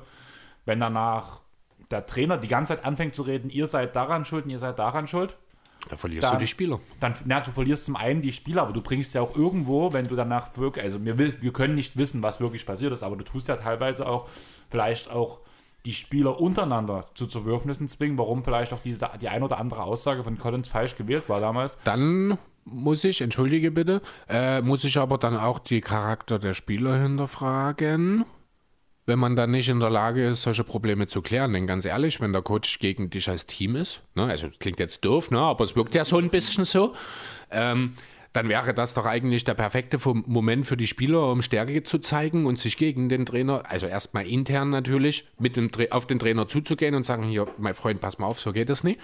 Vielleicht haben sie das auch gemacht und es hat keinen Erfolg gebracht und jetzt war die Entlassung die logische Konsequenz. Kann natürlich auch sein, aber ganz ehrlich, bei Spielern wie Trey Young oder John Collins, das sind halt auch jetzt nicht unbedingt Spieler, die in Verdacht stehen, besonders erwachsen zu sein, würde ich behaupten wollen, oder? Also sein. von daher, ja, es ist halt auch schon teilweise ein schwieriger Kader. Ein Rondo dort drin, der zwar für die jungen Spieler immer sowas, ja, wie wirklich jemand ist, zu dem man aufschaut. Das hat er ja in Chicago unter anderem und auch in Sacramento gezeigt. Aber das ist halt auch jemand, der von einer, Res oder von einer Autoritätsperson nicht zurückschreckt. Hat man in Dallas gesehen. Hat man in Dallas zum Beispiel gesehen, wo er sich mit Carlisle überworfen hat. Genau. Ne, Also das sind schon einige schwierigere Charaktere dabei. Und wenn es dann eben nicht passt und wenn der Coach dann nicht die richtigen Mittel findet, dann kann das ganz schnell auch solche Folgen nehmen. Ja, das sehe ich halt auch so. Wir hatten es ja vor der Saison schon gesagt, dass das irgendwie so ein Fingerzeig ist schon, dass man McMillan Ja, und eine Sicherheit. War von Anfang an. Und ja, hat halt immerhin ein halbes Jahr gehalten. Oder eine halbe Saison. Dann zurück zu den Trades, oder? Hm? Was sagst du dazu? Weil wir haben heute noch ein bisschen was Größeres vor und ein paar kleine Themen haben wir noch, aber wir haben es fast geschafft, Chris. Ich kann Na dich los. beruhigen. Du willst Tucker bei dir sehen. Was will ich sehen? PJ Tucker. Taco. Ja, ich habe Taco verstanden. Taco-. Taco Fall? Taco Fall würde ich auch als vierten Sender nehmen hinter Tony Bradley. Äh, ja, PJ Taco habe ich jetzt auf dem, ja, kurz bevor ich los bin, auf, noch beim Timeline durchscrollen auf Facebook gesehen, in der Sixers Nation Gruppe zwei oder dreimal sogar schon, also mehrfach auch. Ähm, angeblich sind die Sixers Stand jetzt Frontrunner, wenn es darum geht, PJ Tucker zu ertraden. Da ist natürlich mein Herz gleich mal ein bisschen hochgesprungen, weil ich habe vor einem drei Wochen oder sowas, habe ich genau das gesagt. Das ist der eine Typ, das ist der Rollenspieler, der uns auf die nächste Stufe hebt. Das hast du, glaube ich, in dem Pod mit Leon gesagt. War das mit Leo? Ich dachte, wir hätten uns gegenüber gesessen. Hast mir in die Augen geguckt. Ne? Aber also da sofort abdrücken, dafür bin ich auch bereit, einen First Rounder zu lernen. Überhaupt kein Problem, mache ich sofort. Gebe dem einen vernünftigen Vertrag für die nächste Saison. Ein bisschen mehr als das, was er jetzt in Houston bekommt, mache ich auch sofort mit, denn der Kerl ist Gold wert. Sonst sind wohl die Lakers, die Bucks, die Heat und die Nets interessiert. Und allerdings muss ich mir Tucker viel, viel, oder stelle ich mir Tucker viel, viel besser bei den Nets vor als ein Blake Griffin. Definitiv, weil er bringt Defense und Wurf. Ja, bringt zwar nicht mehr mit, muss er aber auch nicht. In erster Linie geht es darum, dass er jemanden, ein weiterer Körper, der einfach hinten im Weg steht, ganz blöde gesagt. Ne, er ist ja nicht besonders groß, aber er ist halt so massig und hat so einen tiefen Schwerpunkt, dass halt auch wirklich große Spieler Probleme haben. Äh, ja, das ist das dicke Marcus Smart-Phänomen, ne- nenne ich das immer gerne. Aber ja, natürlich würde das mehr Sinn machen. Andererseits haben aber die Nets ihre Schatulle für James Harden geöffnet und abgegeben. Deswegen wird es trade-technisch schwierig, nochmal einen Deal mit den Rockets in irgendeiner Form in, zu veranlassen, weil einfach nichts mehr da ist. Äh, Bei den Oladipo. Lakers trifft, ja, bei den Lakers ist es dasselbe. Die haben für Schröder getradet vor der Saison. Von daher, was waren noch? Die Clippers waren noch drauf. Und wen Nein, hast die du noch? Bucks und die Heat. Die Bucks und die Heat. Bucks glaube ich auch nicht, denn ich glaube, die sind relativ zufrieden mit Bobby Portis im Moment. Was ich auch nicht unbedingt habe kommen sehen, um ehrlich zu sein. Da habe ich aber heute bei Rewinding the Game eine ganz interessante Statistik gehört. Ich glaube, hat Semmo erzählt, Mhm. dass bei allen Spielen, wo Bobby Portis zweistellig gepunktet hat, haben die Bucks verloren. Okay. ja, kann sein. Das ist so eine ähnliche Statistik hatte ich, ich glaube, zu Shake Milton oder zu Tyrese Maxey, dass wir mit Matt über die Sixers Das geredet haben. Das war Maxey. Ja, stimmt. Maxey war der Andy Milton in dem Fall, genau. Äh, ja. Gut. Wie gesagt, also ich bin ja ohnehin, ich habe ja gesagt, Portis ist für mich kein Spieler, der an den Playoffs einen Unterschied macht. Deswegen äh, würde das schon Sinn ergeben. Genauso Miami und Tucker, das ist so Mentalitätsarsch auf einmal alleine schon. Von daher. Deswegen, er passt auch perfekt zu Butler, Ja. finde ich. Ja, eben, genau. Also das, stell dir mal einen Frontcourt vor, der aus Butler, Tucker und Adebayo besteht. Oh, da schlottern mir die Knie. Ich hätte Angst, wenn ich angreifen Also müsste. ja, genau, als Angreifer wohlgemerkt, aber auch, na nee, nie nur da, das ist auch nicht fair, weil, aber nee, also defensiv wäre das schon sehr, sehr beeindruckend. Dann kannst du halt auch einen Tyler Hero verkraften. Ein anderer von den Houston Rockets, der auf dem Trade-Block steht, ist Aaron Gordon. Äh, Eric Gordon. Eric. Mhm. Eric Gordon. Irgendwie würde ich es sehr charmant finden, ihn bei den Pelicans zu sehen, muss ich sagen. Ja, ist auf jeden Fall jemand vom Spielertyp, der genau dahin gehört. Genau. Außerdem würde ich es irgendwie schön finden, ihn bei den Clippers wieder zu sehen. Aber da ist der Vertrag mir zu teuer, um irgendwie dafür Was, zu traden. was verdient er? 16 Millionen. Lou Williams plus Patrick Beverly. Oder du machst einen Straight-Up-Deal mit Marcus Morris. Das machen bestimmt die Rockets. Die Rockets? Ja. Ja, na klar, die Rockets. Ja, nee, also äh, Beverly und Williams wären das dann. Ob Ja, das dann schon das- wieder sinnvoll ist, darüber lässt ist sich streiten. sinnvoll. Ja. Ja. Wir Jo. würden halt irgendwie gern sehen, damals ja von den Clippers gedraftet. Mhm. Von daher sehr charmanter junger Mann. Hat, nicht, hat er nicht sogar seinen ersten Vertrag noch bei LA unterschrieben oder war das dann? Er war ja in dem Paul Trade mit dabei. Ah, nee, er ist, genau, er ist erst getradet worden und hatte dann in New Orleans seine Verlängerung, die Maximalverlängerung dann Die bekommen. Maximal war bei den Rockets. Bin ich der Meinung. Der Max-Deal war bei den Rockets. Ja, das ist ja schon der nächste dann. Er ist ja schon ewig in der Liga. Ein paar und 30, Ja. 32. Ja, genau. Also seinen ersten aus dem Rookie-Deal kommt ein Max-Deal, hat er New Orleans bekommen. Okay. Dann. Würdest du noch woanders sehen oder hast du. Äh, grundsätzlich jedes Team, das einen Scoring-Punch von der Bank braucht, könnte einen Spieler wie Eric Go- Eric Gordon be- benötigen. Genauso gut aber auch jedes Team, das einen sekundären Ballhändler, ich könnte mir zum Beispiel auch in Denver gut vorstellen. Ich habe gerade drüber nachgedacht, weil da ja dieselbe Sache ist, wie wo wir über Gary Harris so ein Mhm. bisschen geredet haben. Ähnlicher Vertrag. Ähm, halt diese Denver-Sache, aber auch Joe, ähm, bei den Dallas Mavericks gegen, gegen Johnson. Noch ein Shooter. Bin ich immer noch der Meinung wie letzte Woche, ich gebe James Johnson nicht ab, wenn ich die Dallas Mavericks bin. Ich habe mir den aus einem ganz bestimmten Grund geholt und ich werde jetzt nicht diesen 16 Millionen auslaufenden Vertrag verschwenden. Würde ich niemals tun. Also dafür muss mehr kommen. Was zum Beispiel? PJ Tucker? PJ Tucker und Eric Gordon. Da muss dann aber noch irgendwas mitfließen von Dallas rückwärts. Wieso? PJ Tucker ist ein Minimum-Deal. Oder kaum mehr als. Also ja, vielleicht muss noch glaub, eine Kleinigkeit. Jedenfalls, ja, jedenfalls ist der Tucker-Deal, der ist jetzt nicht so groß. Äh, aber ja, kann sein. Also, das war jetzt auch nur einfach mal in den Raum geworfen. Ich habe jetzt keine Zahlen im Kopf. Aber ich würde. Nee, nur für Gordon würde ich das, ich glaube, nicht machen. Okay. Weil ich finde es eigentlich schon interessant, muss ich sagen. Weil Johnson auch keine gute Saison spielt, muss man ganz ehrlich sagen. Ja, es stimmt schon, ist richtig. Aber es ist halt, wie gesagt, auslaufender Vertrag. Hm, Ist immer ein bisschen schwierig. Ein- Einerseits hast du schon recht, rein spielerisch wird es schon Sinn machen, aber ich sehe halt äh, in äh, James Johnson nicht nur den spielerischen Wert. Deswegen, solange da nicht ein anderer Bulldogge da ist, jetzt habe ich. Ja, doch, PJ Tucker, der Vertrag ist sogar höher, als ich dachte. Das sind sogar 8 Millionen, die der verdient. Willst du gerade mal einen Trade zusammenbasteln, der dir gefallen würde? Nee, gar nicht. möchtest? Das würde jetzt den Zeitrahmen sprengen. Ich habe nur gerade mal geschaut, weil ich, ich bin jetzt doch überrascht, dass PJ Tucker hat doch vier Jahre und 31 damals abgeschlossen und ist jetzt entsprechend im letzten Jahr mit fast 8 Millionen, die er jetzt verdient. Ich dachte, es wäre deutlich weniger, aber dann funktioniert das natürlich nicht. Okay, dann Wenn wir gerade bei den Rockets sind, da hatten wir für uns auch ein interessantes Thema, wo du eine These aufgestellt hast. Ähm, das Retirement von James Harden wurde jetzt schon so halb ausgerufen, kann man ja sagen. Ja, Was also, waren deine Gedanken dahinter? ja, also ich habe tatsächlich nur die Überschrift dazu. Ich fand das Thema an sich jetzt nicht so interessant, weil das Harden irgendwann mal in Houston an der Hallendecke hängt. Das ist, denke ich, äh, boah, sollte klar sein.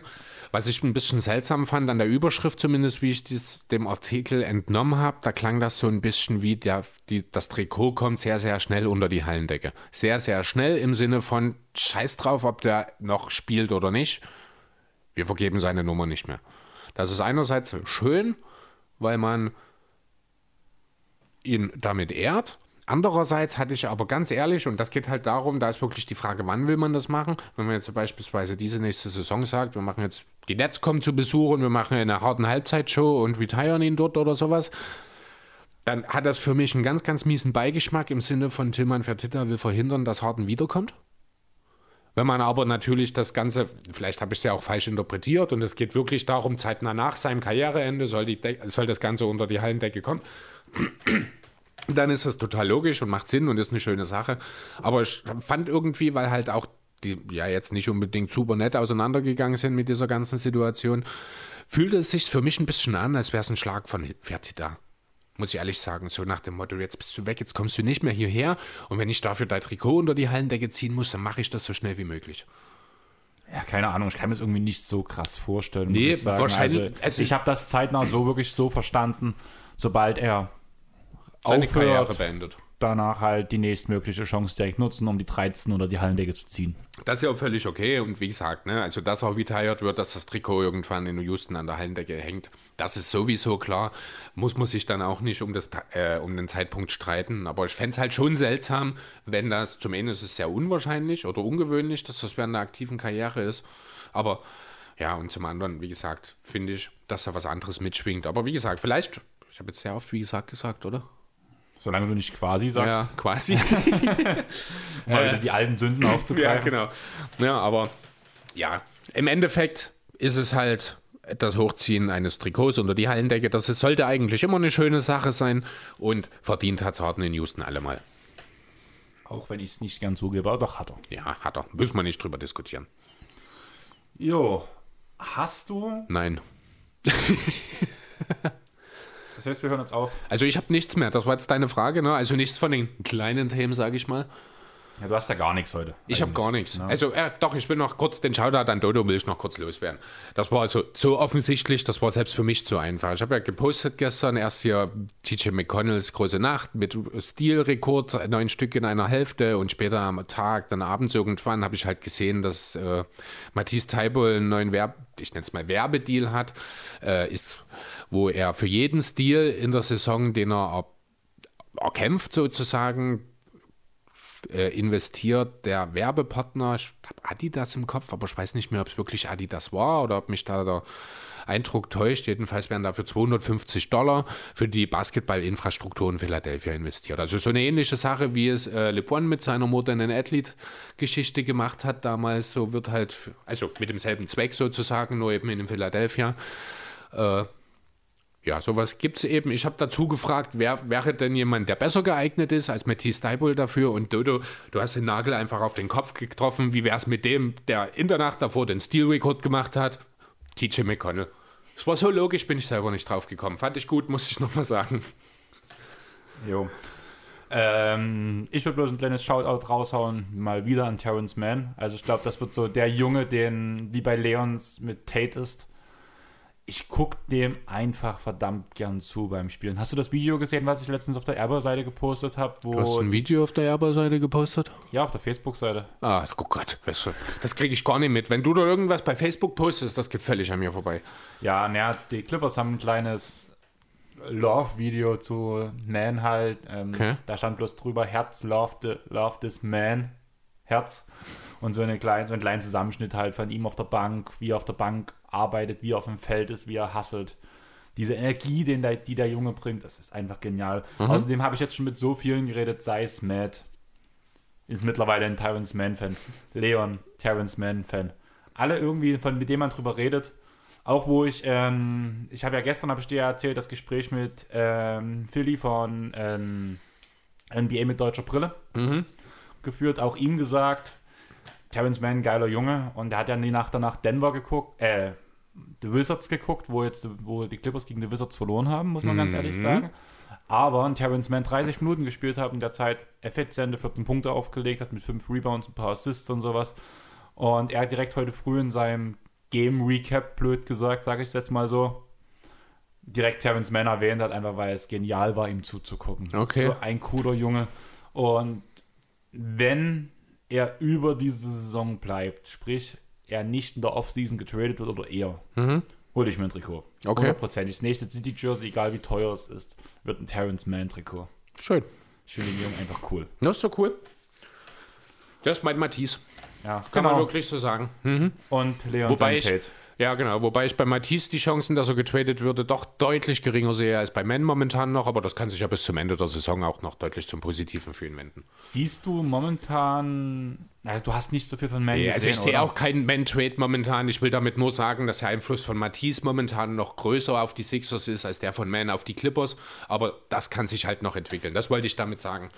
Wobei er da jetzt, vor allem im letzten Monat, echt Ja, genau. Es wird halt besser, ne? Deswegen, also das ist ja nicht der Stand von Ende der Saison. Da wird das wahrscheinlich, da hat er seine Rolle auch nochmal ein bisschen gefestigt und Ich bin der vergrößert, Meinung sogar, dass er, dass er Matisse überflügeln kann.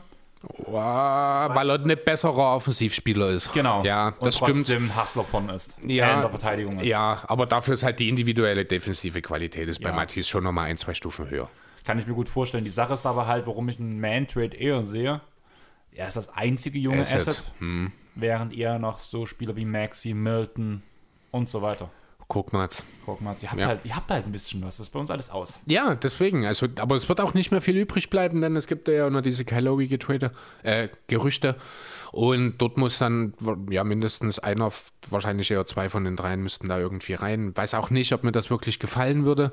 Äh, aber das lasse ich einfach mal auf mich zukommen, denn Kylowi in Philadelphia an sich, ohne über mögliche Szenarien nachzudenken, finde ich schon wahnsinnig reizvoll.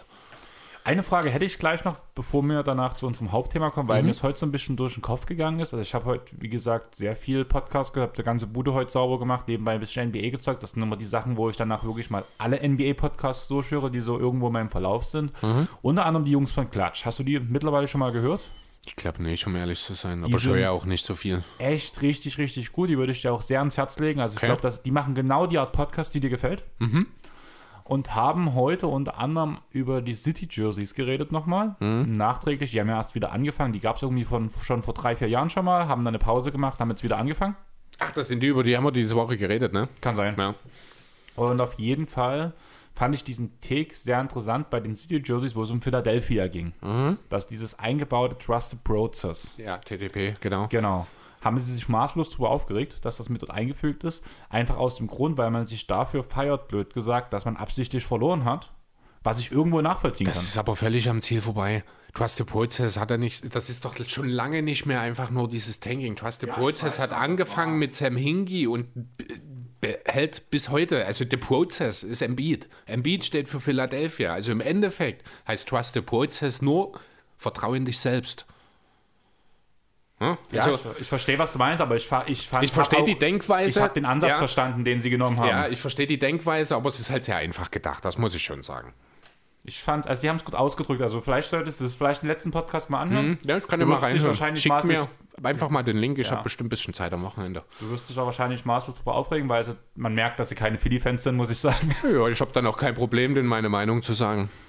Und jo, denk dran, dass wir die auch noch eingeladen haben, dass wir die eigentlich mal hier im Pod haben wollen, weil die echt viel Plan haben von der NBA. Okay.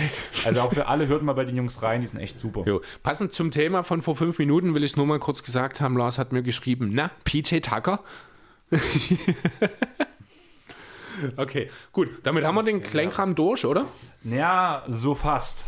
Es kommt immer noch was bei dir heute. Meine, Ja. Meine Herne. Du sagst, ich soll ausarbeiten, ich Na, dann mach los. aus. Ja, wenn du das schon bloß einmal im halben Jahr machst, dann muss es ordentlich werden, das stimmt. Wir werden systematisch beschissen, Chris.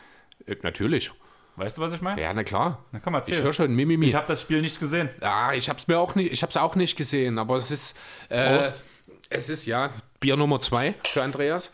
Es ist eine Sache, die geht mir langsam wirklich auf den Sack. Donovan Mitchell und Rudy Gobert sind die größten Mimosen der Liga geworden.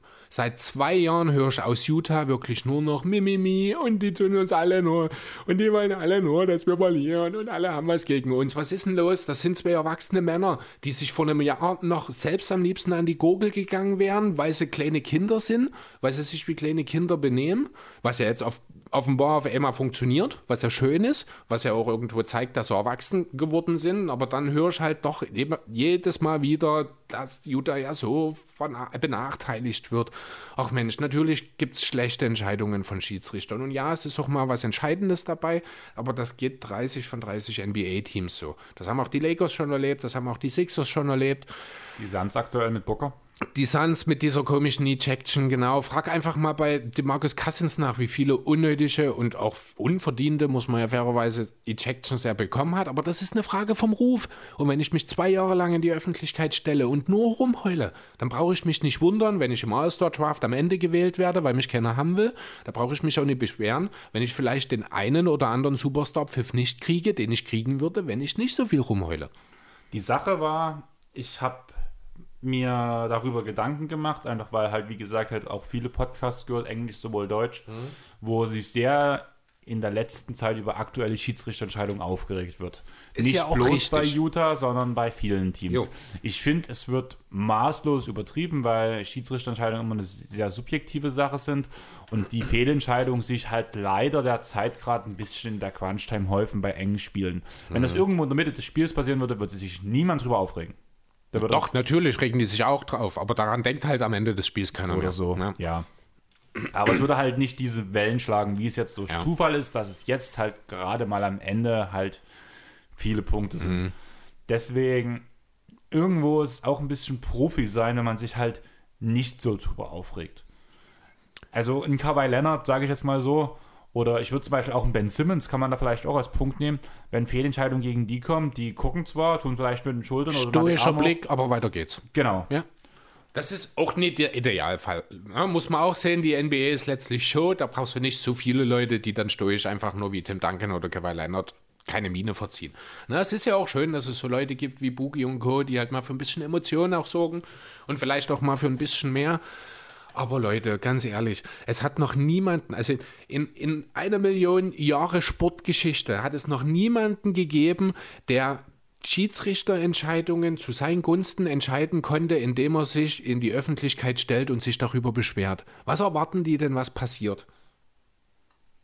Ne? Was, was, was, denkst du denn, wenn, wenn ich jetzt zu dir komme und dir sage, nee, das passt nicht, mir fällt den ab, ist auch egal. Ne? Aber es, es, kann doch nicht sein, du kannst doch nicht erwarten, dass du jemanden niedermachst, behauptest, er würde seine Arbeit nicht machen, dich selber als den größten Leidtragenden der Welt darstellst und in der nächsten Sekunde wirst du am besten noch Pfiffe kriegen, die du bisher noch nie gekriegt hast.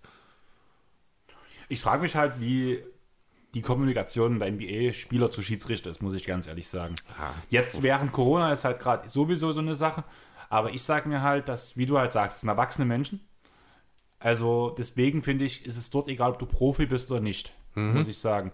Wenn ich ein Problem mit einem Schiedsrichter hatte, gehe ich, also muss ich sagen, wo ich früher war, war ich einer der, da war ich so ein Demarcus Cousins, kann man sagen. Okay. Mittlerweile, weiß nicht, vielleicht ein Jimmy Butler. Kurz aufregen, aber, aber danach, dann halt danach geht's weiter. Genau. Aber ich gehe dann nach dem Spiel zum Schiedsrichter und sage, hier die, die Situation, warum hast du das so und so gepfiffen? Weil das und das ist aus meiner Sicht passiert. Okay. Damit habe ich eine mhm. sehr gute Erfahrung auch gemacht mit Schiedsrichtern. Die sagen mir dann halt, ich habe es so und so gesehen. Und da zumindest, ich schätze mal, der NBA wird es ähnlich sein, man hat sehr oft mal dieselben Schiedsrichter, die einen immer mal wieder pfeifen. Das sind ja nicht immer komplett andere. Dass sie dann in solchen Situationen auch mehr auf, die, auf diese Position achten. Wenn du zum Beispiel, wenn ich zum Beispiel als ehemaliger Rückraumwerfer, der halt nie in die Abwehr reingegangen ist, ich sie auf Aktionen hinweise, die ich mache, wie ich oft gefault werde, da gucken die Schiedsrichter mittlerweile anders hin, weil ich denen erkläre, wo die Fouls passieren und warum können das die Stars nicht auch nutzen, indem man eine positive Kommunikation macht. Äh, ja, genau, da sagst du auch schon das richtige Schlagwort. Denn wenn ich an Spieler denke, die nach einem Spiel zum Referee gehen, weil sie mit irgendwelchen Klärungsbedarf haben, Ne? Unabhängig von der Sportart jetzt. Da denke ich näher an den freundlichen Sportler, der zum Schiri geht und sagt, hey mein Freund, pass mal auf, wie war denn das da? Sondern da denke ich eher an den wütenden Sportler, was soll denn das? Wieso hast denn du das gemacht? Du hättest das machen müssen. Das Ding ist ja aber, da der Sportler kommt während des Spiels und nicht nach Nee, dem die Spiel. kommen nach dem Spiel. Das ist, also das ist eine Sache, die ist mir jetzt gerade in diesem Moment sehr, sehr präsent vom Fußball. Lässt sich vielleicht nicht hundertprozentig auf die NBA übertragen, aber die Menschen sind ja an sich doch dieselben. Und wie oft, also da sind es häufig halt Trainer mit hochrotem Kopf, da stehen die Adern, das ist alles, da pulsiert's. Ne? Und in dieser Stimmung, unmittelbar nach dem Abpfiff, gehen die zum Schiedsrichter und versuchen dem zu erzählen, dass er das, das, das, das und das falsch gemacht hat. Ne? Der sagt nie, hier, pass mal auf, guck vielleicht dort nochmal, das hättest du anders machen können, sondern das, das, das und das war falsch. Und genau so stelle ich mir das in der NBA auch vor. Und dann wundert es mich auch nicht, dass die Schiedsrichter äh, dann irgendwann auch an den Punkt kommen und sagen, hey Leute, dann reden wir nicht mehr mit euch. Wir sind doch nicht hier eure Deppen vom Dienst. Das sehe ich halt auch so. Also ich muss auch ehrlich sagen, wenn das stimmt, dass zum Beispiel dort ein Devin Booker das Wort Bitch rausgehauen hat, Ja, dann gehört er ejected. Da müssen wir nicht darüber diskutieren. ich würde sogar sagen, eigentlich mit einer Sperre. noch Eigentlich, ja, Schiedsrichterbeleidigung kriegst du im Fußball fünf Spiele und musst du eigentlich in der NBA auch durchziehen. dran. Ja, das ist ein bisschen Also übertrieben. verhältnismäßig muss es, muss, also im Verhältnis wären es ja dann in der NBA Klammer 20, ne? Nee, 10. Also, nein, ähm, ein Rondo hat Chris Paul ins Gesicht gespuckt. Ja, darüber müssen wir auch nicht reden. Das hat man auch damals schon. Also ich finde ja die Strafen in der NBA allgemein sehr, sehr fahrlässig. Nee, sehr, sehr zufällig. Ne? Also du kriegst, manchmal kriegst du eine Strafe, wo ich sage, wofür? Und auf der anderen Seite gibt es dann wieder nichts für Sachen, die eigentlich nicht Sperre hin nach sich ziehen sollten. Also ich habe das Gefühl, der Strafenkatalog, der ist irgendwie, ja, von vor 15 Jahren oder so. Also ich muss sagen, wenn Sperren in der NBA passieren, sind die allgemein zu kurz. Ja. Weil, mal ganz ehrlich, ähm, bei Minnesota ist das Malik Beasley, ja, ne? Mhm. Da hat es 13 Spiele dafür, dass er eine schwangere Frau mit einer Pistole bedroht hat. Genau, weil sie sich außergerichtlich einigen konnten. Ja. War das nicht irgendwie so? Ja, das, ja, das ist ja, ja, lächerlich. Aber gut, das, ich denke, mir reicht das zum Schiedsrichtergebäsche, denn ich bin kein Fan von Schiedsrichtergebäsche. Es ist jetzt nicht so, dass ich nicht selber auch schon mal über einen Schiedsrichter geflucht habe. Ich bin BVB-Fan, ich weiß, wie das ist. Ähm, aber Ich höre da gerade so ein Mimimi. ja, vielleicht gerade mal für einen Moment. Ähm, aber ich kann mich auch nicht beschweren. Momentan gerade läuft es wieder gut. Ne? Aber es ist einfach, Fehler passieren. Schiedsrichter sind Menschen, auch wenn es die wenigsten glauben, es ist wirklich so. Die sind genauso geboren und aufgewachsen wie wir. Die meisten sind sogar noch in einem, also zumindest beim Fußball, bei der, in der NBA nicht, aber die meisten Fußballer haben den Beruf erlernt. Ein Dr. Markus Merck ist zum Beispiel Zahnarzt, fällt mir da immer als erstes ein, der auch das wirklich aktiv betreibt. Ähm, von daher müssen wir vielleicht doch einfach mal ein bisschen die Füße stillhalten, wenn es um Schiedsrichter geht. Äh, das Problem sind. Ich bin, ich bin zu sehr am Fußball gerade drin. Ich bin der Meinung, umso ja. mehr wir die Schiedsrichter unter Druck setzen, umso, Schwieriger wird es umso wieder. schwieriger wird es, weil sie nicht befreit aufs Feld gehen können, Genau. sondern schon mit der, blöd gesagt, mit der Angst aufs Feld gehen. Hauptsache, ich mache keinen Fehler. Ja, damit sind sie verklemmt und damit passieren dann Fehler passieren automatisch. Fehler, genau. genau. Und wenn sie einfach drauf gehen, wir machen das Ding jetzt, dann funktioniert es auch mit der Zeit Jo. wieder. Und an was ich noch denken musste, wo ich mir den Artikel zu dem Spiel durchgelesen habe, ähm, Embiid hat ja das zweite T für Mitchell gefordert. Hast du das mitbekommen? Habe ich, ja, ist auch so eine Sache, die finde ich sehr, sehr unsportlich. Im Fußball gibt es dafür Gelb und ich finde, im Basketball sollte man für sowas ohne Strafe ein. Also zumindest, wenn es zu vehement gefordert wird. Finde Ja. ich richtig. Im Anschluss muss er Mitchell noch einen Klaps auf den Arsch gegeben haben, so nachdem Ach so? er raus ist. Ja. Okay, das habe ich nie Mit mitgekriegt. der Aussage gut gespielt. Ja, hat ein bisschen getriggert. Naja, die sind ja nur auch zuletzt schon mal ein bisschen aneinander geraten. Also das ist dann, das ist dann schon wieder das einfach nur ein Beat. Das ist Ja. das, das, das, das blöde Kind, sage ich mal, das lustige blöde Kind, der macht halt mal eine Dummheit. Äh, ja, kann man trotzdem drüber reden, aber Weißt du, dann an was dafür. ich denken musste, nee. als dieses T, als ich diese Serie gesehen habe, wo das T gefordert wird und das danach auch kommt? An die Familie Rivers. ja, stimmt. War das, war, da- war das Austin für Doc oder war das Doc für Austin? Wie war denn das? Austin, der bei den Trailblazers Der- gegen die Clippers Gen- gespielt ja, hat, stimmt. hat ein T für seinen Vater gefordert und das T kam. Ja, das ist geil gewesen, das stimmt. Und Ja. danach gab es ein Interview dazu, wo Austin sagte, naja, wir sind auf dem Feld, das geht über Familie. Richtig, ja, völlig klar, richtig. Fand ich super. So. Ja, aber wir waren jetzt schon beim All-Star Draft. Ich würde noch ein kleines Stück zurückgehen, weil wir haben noch drei andere Contests am Wollen Sonntag wir erst eine. Pause machen und das Oster-Weekend an sich behandeln oder willst du die drei Sachen jetzt noch fix machen? Ich würde die drei Sachen jetzt machen Okay. und danach, bevor wir unser großes Themaobjekt der heutigen Nacht behandeln, würde ich sagen, dann gibt es die Pause. Du kannst eine rauchen gehen, Na dann los. damit deine grauen Zellen noch mehr Haare abwerfen. Fang an. Ich warte auf dich. Du guckst mich böse an. Ja, weil du ausführst. Ja. Ähm, du hast die Liste für die Rising Stars Challenge, die können wir mal ganz kurz aufführen. hast du die ganz lustige Mein? Leben lang habe ich dir, oder den ganzen Tag sage ich dir schon, ich habe mir die nimmer angeguckt und ich habe mir die jetzt nie rausgesucht. Ich sage zur Rising Stars Challenge genau zwei Sätze. Zum einen, ich bin froh, dass sie nicht stattfindet. Und zum anderen, weil die so unheimlich einseitig gewesen wäre.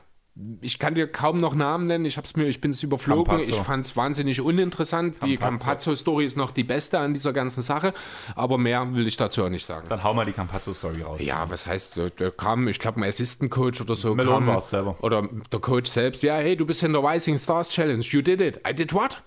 Wo bin ich drin? Was ist los? Da wusste gar nicht, was das ist. Gut, fairerweise muss man sagen, der wird 30 dieses Jahr. Äh, ist jetzt nicht unbedingt Star. ist, ist jetzt nicht unbedingt die Definition des Rising Stars, genau. Aber er ist nun mal ein Rookie. Milos Teodosic hat damals auch mitgespielt. Ja, aber das erklärt es, glaube ich, auch sehr gut, wenn halt solche Spieler und Campazzo spielt zwar eine gute Saison für einen Rookie, für seine Verhältnisse, aber er ist trotzdem nicht, wenn ich an andere Rising Stars Challenges denke, wäre er nicht in jedem Jahr dabei Das gewesen. Team World ist einfach nicht gut, das muss man so sagen. Also ich bin mir auch gar nicht mehr sicher, ob ich überhaupt alle Namen direkt wusste, wer die sind. Das ist das Problem. Na, also das sagt eigentlich schon alles aus. Also wie gesagt, wahnsinnig einseitig. Deswegen, ich bin froh, dass sie sich entschieden haben, das zu streichen. Richtig. Nicht gestrichen wurde der Skill Contest. Jo, da habe ich auch die Namen vor mir. Ja, nachdem ich dir sagen musste, dass es stattfindet. Ja, war auch so. Also das ist genauso wie die Rising Stars Shell. Dachte ich, kann man sich sparen. Man konzentriert sich auf das Wesentliche. Jetzt lese ich die Namen und denke mir, Könnte interessant werden, finde ich. warum um alles in der Welt ist mit Robert, ist Robert Covington dort dabei? Das ist der einzige Nicht-Ausdauer, der hier teilnimmt? Du meinst jetzt bei allen? Nein, ich meine bei der Skills Bei der Challenge. Skills Challenge, ja, da hast du recht. Ja, also wie kann man ausgerechnet auf Covington? Ich liebe Bobby, ne? das ist nicht das Problem. Ich finde es schön, dass er mit teilnehmen darf, aber ich verstehe nicht, wieso. Ansonsten, ich nenne mal die anderen noch, Luka Doncic, Chris Paul, Julius Randle, Nikola Vucevic und Domantas Sabonis. Was ist dein Pick? Sabonis. Nee, Randle. Ich gehe mit Randle. Randall finde ich interessant. Mhm. Rein instinktiv würde, müsste man eigentlich sofort Chris Paul sagen. Eigentlich, Thema Ja. Skills muss eigentlich Paul kommen. Eigentlich schon. Aber ich gehe mit Wusch. Okay, Trifft den Dreier gut, interessant. Hm. Kann eigentlich auch einen Pass spielen mal.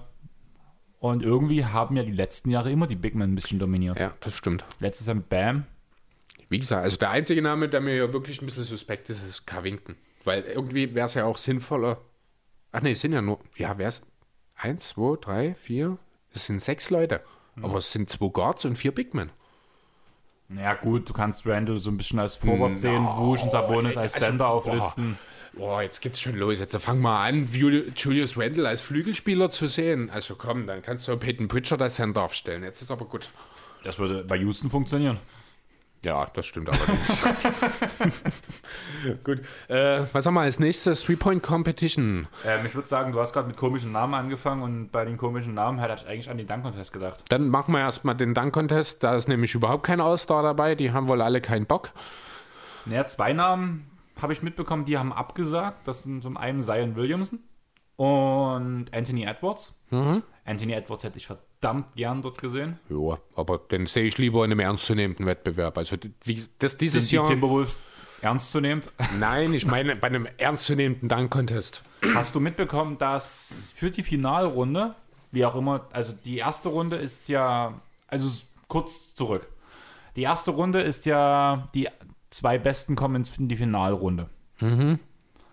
Wo, es gibt wieder dieses 10-Punkte-System, so wie wir es kennen. Wusstest du, dass die minimale Anzahl an Punkten, die die Jury vergeben darf, sechs Punkte sind? Das waren mal fünf.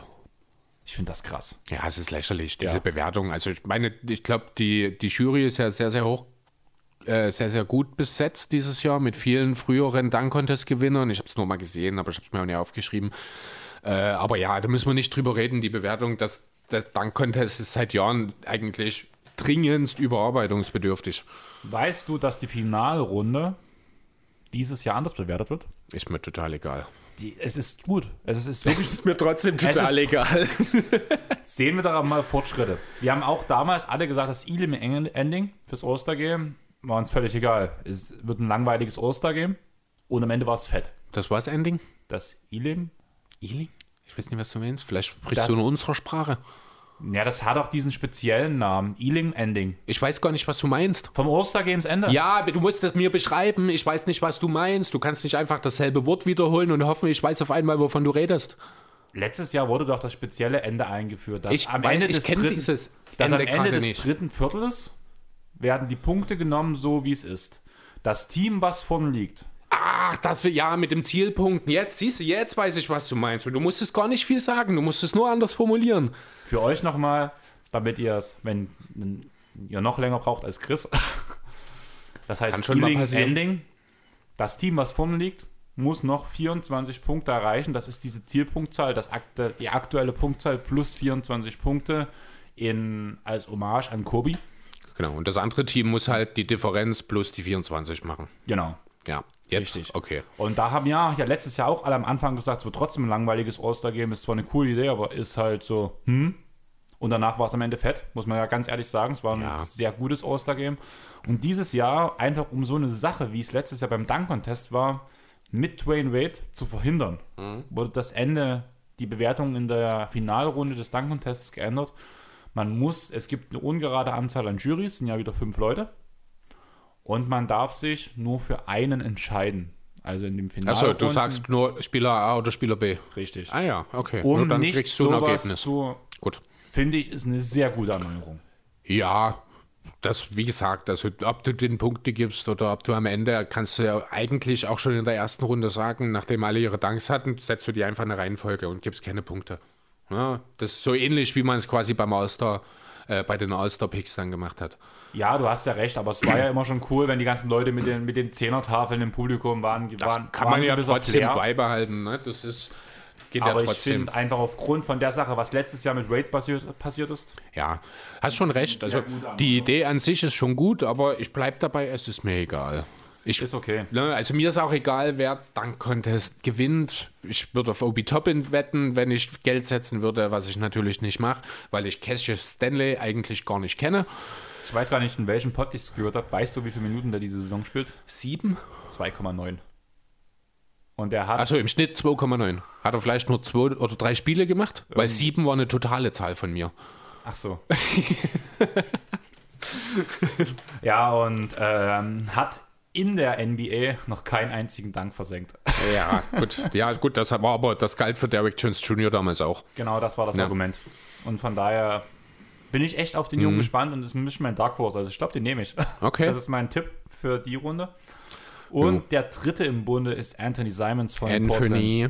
Hast du gesagt? Nee, du hast Anthony gesagt. Du hast Anthony. Anthony. Dort. Ich Anthony. Das, ja, jetzt hörst du auch, aber gerade klang es wie Anthony. Okay, gut. Aber Anthony Simons. ähm, Ohne S. Simon. ach so, gut. Das, ich habe Simons Irgendwas war doch, irgendwas war doch falsch an dem Namen. Wusste ich's doch. Ich muss nur lange genug nachhaken. Von den Blazers. Jo, habe ich jetzt auch nicht unbedingt als Danker im Kopf. Aber Wahnsinns Reichweite, wenn mich nicht alles täuscht. Also Spannweite, Spannweite. lange Arme, guter Athlet. Also da kann schon durchaus ein bisschen was kommen. Jo, trotzdem für mich. Also Obi Toppin, ja, ich habe schon, ja schon, seit er von dem Knicks gepickt wurde, so eine kleine Liebe zu Toppin, auch wenn die total irrational ist und null zu begründen. Aber ja, ich ziehe das einfach durch. Wenn er schon kein. Rookie of the Year wird, dann wird er halt Dunking Contest Champion. Ich habe halt echt Angst, weil die Anlagen, ich muss, wo ich Obi Topping gelesen habe, musste ich sofort an den Dunk-Contest mit John Collins denken. Und irgendwie habe ich das im Kopf. Und deswegen, wie er mit seinem Bein an dem Holzflugzeug hängen Ja, bleibt, stimmt. mit dieser halb aufgesetzten Flug, Flug, Fliegerkappe. Das war so peinlich. Da hast du nicht unrecht, ja. Und ich aber muss da, musste sofort an bei Obi Toppin dran denken, weil irgendwie so selbes Profil so ein bisschen, musste ich sagen. nee. Schauen wir mal. Ja, aber der Dreier-Contest ist krass besetzt. Ja, vor allem auch nur mit All-Stars. Curry, Jalen Brown, Jason Tatum, Devin Booker, Zach Levine und Donovan Mitchell. Gutes Feld, alles gute Schützen. Äh, ich gehe mit. Levine. Dame hat abgesagt. Ach, dem wollte, sollte er auch dabei sein. Ja. Okay. Er hat gesagt, er will Westen, aber ja. Verständlich. Also mich wundert, dass nicht noch mehr machen. Ich muss sagen, ich gehe mit Brown. Okay. Nee, ich gehe mit Lawine. Ich habe gar keine Ahnung. Also, das ist wirklich einer, ganz ehrlich, Brown wäre der Erste, den ich gestrichen hätte. Also, wenn ich jetzt nach Ausschlussprinzip immer wieder einstreiche, bis mein Gewinner feststeht, wäre Brown der Erste gewesen, der bei mir rausfällt. Das Ding ist, ich finde immer beim Dreier-Contest ist es wichtig, dass du eine, dass du eine Streak bekommst, dass du ein Fire kommst. Und dafür ist er eigentlich schon ein Typ, ne? Zum einen das, aber er, also er hat zwar wahrscheinlich den langsamsten Release von allen, würde ich sagen. Aber ich finde, er ist der konstanteste Werfer. Also er, Weiß er. naja, er ist zuverlässiger in so, in so den Drucksituationen. Ich finde, bei ihm sieht die Wurfbewegung von Brown, Zuverlässiger als Curry oder Booker oder Tatum? Curry hat ihn schon oft gewonnen. Irgendwie ent- enttäuscht er mich sehr oft auch bei den, wo er nicht gewonnen hat, hat er mich immer enttäuscht. Aha. Was war dein zweiter Name, den du gesagt hast? Tatum und Booker waren die anderen beiden. Tatum habe ich mir keine Gedanken drüber gemacht. Booker, finde ich, sieht die Wurfbewegung, also bei Clay Thompson zum Beispiel sagen wir, der Wurf ist der schönste Sprungwurf der NBA. ja. Ich finde bei Brown, hat auch immer eine sehr ähnliche Wurfbewegung. Bei ihm ist das Wurfprofil immer 100% gleich. ja, aber ich würde, ja gut. Und das Also, ist halt bei immer fand wiederkehrenden Würfen, finde ich das halt wichtig. Ja, aber als ihn als konstanten Werfer, also jetzt, wo du es beschreibst, okay, dann kann ich den Gedanken nachvollziehen, als du ihn erstmal nur als konstantesten Werfer bezeichnet hast. Da Ja, habe ich natürlich erstmal Fragezeichen ohne Ende im Kopf gehabt. Von der Wurfbewegung her. Okay. Und gerade bei sowas ohne Gegner. Aber da muss man auch über Levine reden. Also der Jumpshot von Zach Levine, Zach Levine ich fange an zu nuscheln, äh, ist schon auch wirklich eine Schönheit, muss ich ganz ehrlich sagen. Ich gucke selten Bulls. Ja, ich auch nicht, aber ich gucke mir, also Zach Levine ist so ein Typ, wo ich mir auch einfach mal eine Jumpshot äh, äh, Compilation auf YouTube angucke. Muss ich ehrlich sagen, weil das ist auch so dieses, gerade seine Pull-Ups, wo er aus dem Crossover kommt. Ich finde, der Typ sieht so geschmeidig aus, also ich sehe dem echt gern zu. Gut. Jo, also du Brown und ich Levine. Ich glaube, aber, also wenn Brown gewinnt, ist es genauso ein Überraschungssieger wie Joe Harris damals. Mit Joe Harris hat damals auch niemand gerechnet. Ist eigentlich auch verrückt, dass man das mal sagt, dass man Ja, Joe Harris als Three-Point-Contest-Gewinner, dass das eine Überraschung war, ne? Aber das war damals eine. Ja, es war eine, stimmt schon. Und ich würde sagen, Brown hat genau dasselbe Potenzial, weil er irgendwie aus derselben Situation kommt. Möglich, wer weiß. Ich mag die Underdogs, deswegen bin ich damals Clippers-Fan geworden. Du magst die Underdogs, dann ist das kein All-Star-Weekend für dich. also, der Dank-Contest schon. Auch. Ich wäre bei der Rising Stars Challenge für Team World gewesen. okay, gut. Damit haben wir es jetzt erstmal, oder? Jo, ich würde sagen, wir machen eine kleine Pause, danach Jo. erklären wir euch, was wir vorhaben. Und ich hoffe, dass Sandro sich nicht wieder beschweren wird. Aber Sandro, ich glaube, wir knacken die zwei Stunden heute. Ich, die Befürchtung habe ich auch. Von daher, bis gleich. Tschaußen.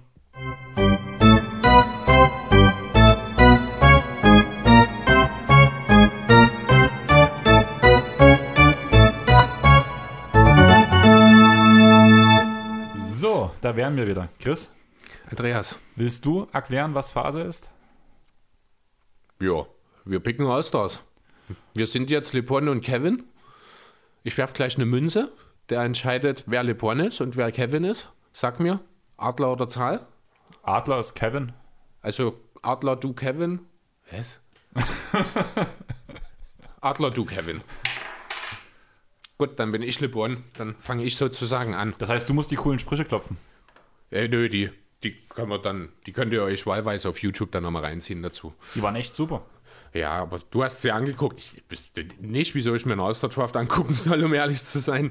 Es ging nicht lang. Also Starter waren, glaube ich, ein 3-Minuten-Video und Bench ein 5-Minuten-Video. Ja. Von daher wollte, also ich habe mir die Starter angeguckt, einfach mal, weil ich es gucken wollte, mal so Interesse hatte, mal kurz reingucken. Dann fand ich halt cool, wie LeBron die ganze Zeit gequatscht hat und halt so richtig dumme Sprüche geklopft die ganze Zeit. Und Ende vom Lied war, dass KD halt relativ entspannt gepickt ist. Okay. So, gut, ja, genau. Also wir picken halt jetzt, ich fange also an mit LeBron, also als LeBron, picke das Team Wichtig James. ist ja, das muss man ja dazu sagen, das habe ich dir ja auch noch erklärt, wie beim All-Star Draft das abgelaufen ist, dadurch, dass ich als KD ja nicht mitspiele, Ja, habe ich ja genau. einen Pick mehr als du. Und es wurden, blöd gesagt, die ersten vier Starter-Spots gepickt und der fünfte Starter wird automatisch reingewählt. Was aber im Endeffekt ganz normal ist, wie ein anderer Draft, weil der Letzte, der übrig bleibt, kommt halt zu dem Team, das dran wäre. Wie auf dem Bolzplatz. früher. Ja, genau. Also im Endeffekt, ich hatte auch so ein bisschen überlegt, wie sie das dann machen mit dieser äh, Ersatz für Durant-Sache, aber eigentlich ist es ganz logisch. Gut, wollen wir loslegen? Oder fehlt Leg. noch irgendwas? Also ganz kurz, ich fange halt für die Starter an. Das heißt dann im Umkehrschluss natürlich, du hast den ersten äh, Bankspieler, den du wählen kannst. So ungefähr, genau. Genau, dann fange ich mal an mit meinem Pick Nummer 1. LeBron hat Janis gewählt. Ich bin aber jemand, ich finde, ich brauche erstmal einen Point Guard. Und dann gucke ich mir so die Leute an und dann habe ich Irving, Curry und Luca zur Auswahl. Und dann nehme ich natürlich Steph Curry. Ist ich, mein erster Pick. dann schreibe ich bei dir, LeBron, jetzt Curry hin. Genau. Du bist wieder voll mit der Zeit und schreibst alles am Rechner. Richtig. Ich steht hier, ich sitze hier mit Kugelschreiber. Ja, wenn ich das mit Hand schreibe, kann es dann keiner mehr lesen. Ich habe neulich mal auf unsere, MVP, äh, auf unsere Award-Picks von vor der Saison geguckt und ich musste schon ganz schön genau hingucken, um alles zu entziffern. So. Ich bin jetzt KD und habe im richtigen Leben meinen Teammate Kyrie Irving gepickt. Mhm. Aber jeder weiß, was ich von Irving halte. Hoffentlich Kevin auch im richtigen Leben und er hat es bloß aus Sympathie gemacht. Oder aus Sympathie der Franchise gegenüber. Okay. Aber ich weiß, glaube, ich habe so ganz. Ich brauche jemanden, der LeBron stoppen kann und noch ein paar andere. Du nimmst Kawhi, oder? Ich nehme einen Beat. Ah, verdammt, den wollte ich als nächstes nehmen. Ah, verdammt. Ah, damit ist meine Achse schon hinüber. So was Ärgerliches. Ah, so. Grundlage für ein gutes Team ist der Point Guard plus Center. Ja, ganz genau ist auch meine Idee. Dann ist meine, dein nächster Pick. Ja, nö, dann nehme ich Janis jetzt. Den kann ich auch als Center aufstellen.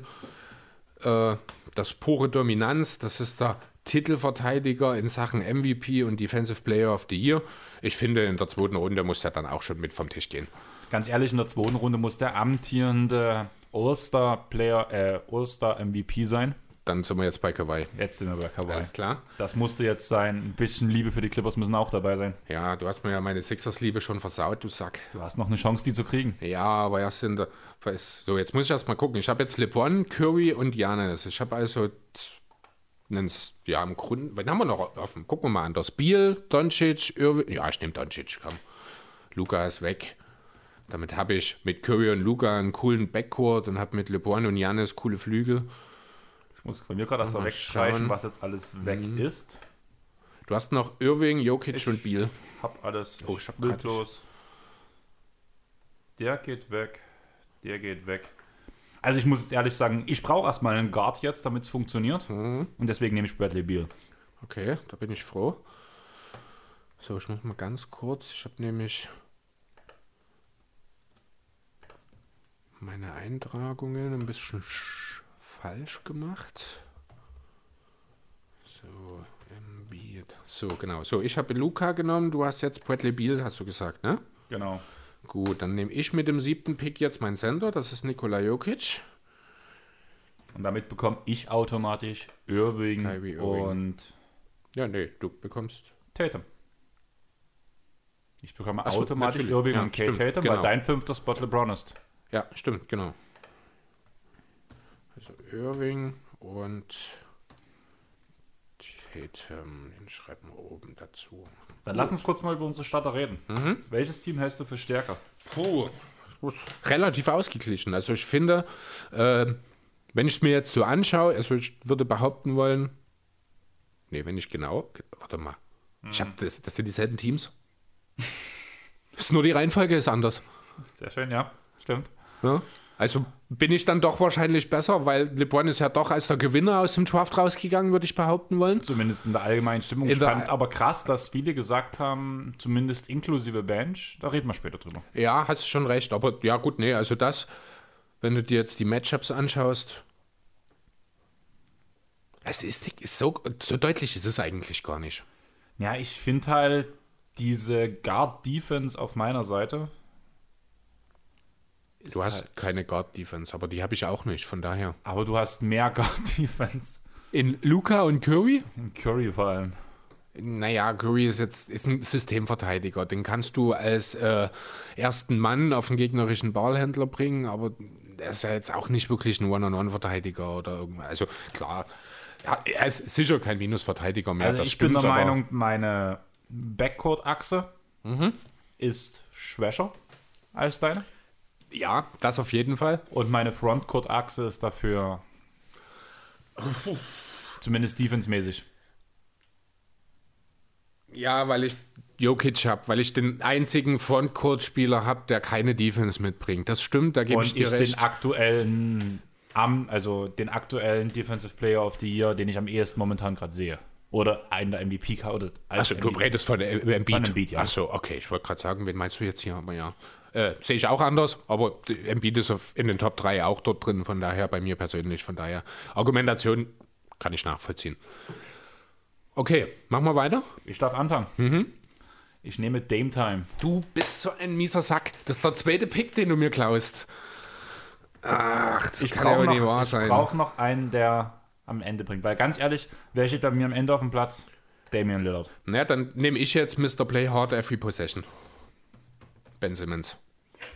Um Sehr den haben gut. sie sich ja schön gestritten. Ne? Der ist ja äh, schon als dritter Pick, ich glaube, er ist vierter Reserve-Pick weggegangen. Und Durant hat direkt gemeint, ah, den wollte ich auch Mhm. haben. Also, hat mich auch persönlich sehr gefreut. Das, ich finde es super, dass, äh, wie hoch angesehen Simmons in der Liga ist, muss ich sagen. Äh, das war wirklich eine sehr schöne Sache für mich. Gut, du bist dran. Ich gehe direkt weiter. Ich brauche Defense auf den Guard-Position und nehme natürlich meinen kleinen Celtics-Liebling Jalen Brown. Echt? Okay. Ja, Da bin ich jetzt doch überrascht, muss ich sagen. okay. Gerade mit der Begründung habe ich jetzt eigentlich eher gedacht, du nimmst PG. Jetzt noch nicht. Also ich sehe PG noch nicht. Also ich sehe Brown als den besseren Verteidiger und so, vor allem in solchen Events. PG hat keinen Bock auf das ganze Event. Oh, keiner von denen hat Bock auf das Event. Mit Ausnahme derjenigen, die erst das erste oder zweite Mal dabei sind. Brown. Okay, hast Und zum recht. Beispiel auch ein Dame ist nicht das erste Mal dabei und trotzdem denke ich, dass er zumindest aufs Ostergame an sich Bock hat. Weiß ich nicht, keine Ahnung. Ich nehme Harden jedenfalls jetzt hier, äh, um mein Backcourt sozusagen von der Bank zu vervollständigen. Simmons und Harden im Backcourt. damit Das war halt meine Überlegung, ob ich Dame oder Harden nehme, aber ich konnte einfach aufgrund der Defense nicht noch, aber nicht alle beiden nehmen. Ja, ich hätte, ich hätte auch Dame über Harden genommen. Also Dame wäre mein erster Pick gewesen jetzt an den Reservespielern. Von daher, er wäre es auch gewesen, wenn äh, Durant nicht gepickt hätte, würde ich behaupten wollen. Das ist eine Teammate-Wahl gewesen, dass er ihn als erstes nimmt, genauso wie mit Kyrie. Äh, aber das ist am Ende auch egal. So, du bist dran. Auch wenn es ein bisschen schwierig ist, vor allem wenn es gegen LeBron geht, aber ich lasse die Utah-Spieler nicht so hängen. Ich will noch einen defensiv starken Center haben, hinter Embiid und nehme deswegen Rudy Gobert. Okay.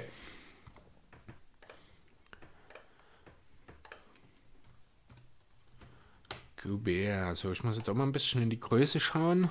Ich brauche aber auch noch ein bisschen Defense. Shotmaker habe ich genug. Ja, ich muss jetzt Paul George nehmen. Ich brauche noch einen Verteidiger von der Bank. Und ich will nicht, dass du alle deine Clippers kriegst, wenn du mir schon einen Sixer wegnimmst. Also gehe ich an 14 jetzt mit Paul George. Was wir jetzt übrigens vergessen haben, die tatsächlichen Picks davor mitzunennen. Aber ich denke, das ist auch nicht so wichtig. Das tun wir im Nachhinein einfach mal Ja. ergänzen. So, sozusagen Simmons ist weg, Harden ist weg, George ist weg, Brown, Dame ist weg, Gobert und Dame, genau. Gobert ist weg und Brown ist weg. Schwierig jetzt gerade, weil ich finde echt, es gab ein Überangebot an kleinen Spielern. Aber ein Spieler, Also ich der mir schon. persönlich nicht so gut gefällt, aber einfach auch, weil er Größe bringt, mir sehr gut hier mit reinpasst und ein bisschen von draußen werfen kann, ist Julius Randle und für den entscheide ich mich jetzt auch. Okay. Das ist die Nummer 16 schon. Er ist übrigens an 17 gegangen, also auch relativ nah. Ähm, so, jetzt ist die große Frage. Gehe ich ultra klein? Gehe ich vielleicht sogar mit Simmons als Power Forward von der Bank? Dann könnte ich nämlich mir Devin Booker noch mit reinholen. Oder gehe ich mit Zion? Also, also ich schwanke gerade zwischen Booker und Zion. Das ist gerade so die große Frage. Will ich jetzt die, die ultimative Highlight-Show, die mit LeBron, Curry, Simmons und Harden wahrscheinlich auch fliegt wie ein Weltmeister? Ja, doch, muss ich machen. Da gehe ich mit dem Highlight, ich nehme Zion. Human Highlight Reel, ich weiß gar nicht, wessen Spitzname war das gleich nochmal? Ähm, Vince, oder? War das auch Vince? Kann sogar sein, ja. Fällt mir jetzt gerade so ein, aber das, ja, ich muss jetzt hier mit Sion gehen. Oh, ich bin noch, ich stehe gerade in der Zeile verrutscht. Wendel war Pick Nummer 15, Sion ist jetzt die 16 für mich. Ach, ganz ehrlich, weißt du was? Ich nehme Booker. Ja, dann ist er weg. Da muss Ja. ich mir darüber keine Gedanken mehr machen. Passt ja auch rein, du hast ja. Ja, kannst du Brown auf die Weil 3 Brown auf stellen, die das drei ist okay. Genau. Das geht. So. Dann haben wir jetzt noch übrig Chris Paul, Zach Levine, Domantas Sabonis, Nikola Vucevic und Donovan Mitchell, ne? Ja. Ja, dann mache ich Sabonis zu meinem Center. Sehr gut, du nimmst mir eine Entscheidung ab, weil ich zwischen Sabonis und dem anderen Sun überlegt habe und ich hole mir jetzt Chris Paul, weil er einfach aus jeder Position äh, abdrücken kann. Achso, dem anderen Sun, weil du Boko gerade gezogen hast, okay. Genau. Ja, ich habe gerade überlegt, wo jetzt der andere Sun herkam. Genau. Und du weißt, was ich von Paul halte. Ja. Und er ist ein, einer, der in jedem Team, egal wo du ihn reinsteckst, immer funktioniert, weil er weiß, wie man seine Mitspieler in Szene setzt. Jo, gebe ich dir recht, finde ich äh, fast schon schade, dass er bis auf 19 gefallen ist bei uns, aber bei mir hat er halt einfach, Simmons war der Herzenspick und ja, aber kannst du sagen, was du willst, für ein All-Star-Game nimmst du Harden über Paul. Ne, bei mir war die Überlegung, ab dem, wo ich Brown genommen habe, ab dem Punkt habe ich bei jedem Pick über CP3 nachgedacht. Und habe überlegt, aber mal blöd gesagt, ähnlich das, was den Suns immer vorgehalten wird, dass man Picks zu früh zieht bei der normalen Draft, habe ich mir gedacht, dass Paul auch bei dir fallen wird. Und deswegen habe ich damit gerechnet, dass ich noch ein bisschen drücken kann, mir andere Picks, die ich denke, die für dich persönlich attraktiver sind, eher holen kann, bevor ich mir meinen Chris Okay. Paul noch ins Boot holen kann. Ja. ja, also auf Chris Paul habe ich tatsächlich auch jetzt, hätte ich als letztes auch erst geschielt. Deswegen, also das hast du schon gut gesehen dann. So, jetzt habe ich also Levine, Wutsch und Donovan Mitchell zur Auswahl. Ich habe jetzt meine Starting Five. Ich habe im Grunde eine 1 bis 5 von der Bank. Das heißt, das sind jetzt Wildcards. Ich muss jetzt nicht mehr schauen, welche Position die spielen. Ich nehme jetzt den Spieler, den ich am liebsten im All-Star-Game sehen möchte hier und das ist Zach Levine. Dachte ich mir. Dann hole ich mir Gobert, seinen Mitspieler, noch rein mit Mitchell. Okay, dann bleibt für mich noch Nikola Vucevic übrig. Das passt Genau. auch. Mitchell. Und für mich Vuc. Alles klar, dann haben wir alle durch. Jo, ich. Was ist denn hier los? Ich würde die Übersicht auf jeden Fall noch mal ein bisschen Social Media tauglich machen, dass wir das die Woche dann noch mal posten können. Ja, ne? direkt das Bild auch, also nicht bloß eine Story rein. ja, na klar. Aber sowohl als auch, weil ich glaube, über die Story machen wir dann die Umfrage, oder?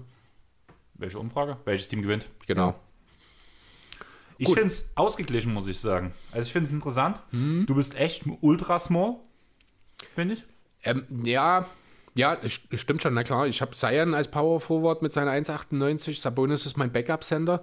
Ich habe, ja gut, ich habe Janis und den Joker vorne äh, als Starter. Das ist relativ groß. Aber es sind halt, ich glaube, auch ein, zwei Guards mehr als Big Man insgesamt dabei, wenn mich nicht alles Ja. täuscht. Von daher ist das keine so große Überraschung, dass du halt Gobert so früh ziehst. Habe ich nicht erwartet, muss ich ganz ehrlich sagen.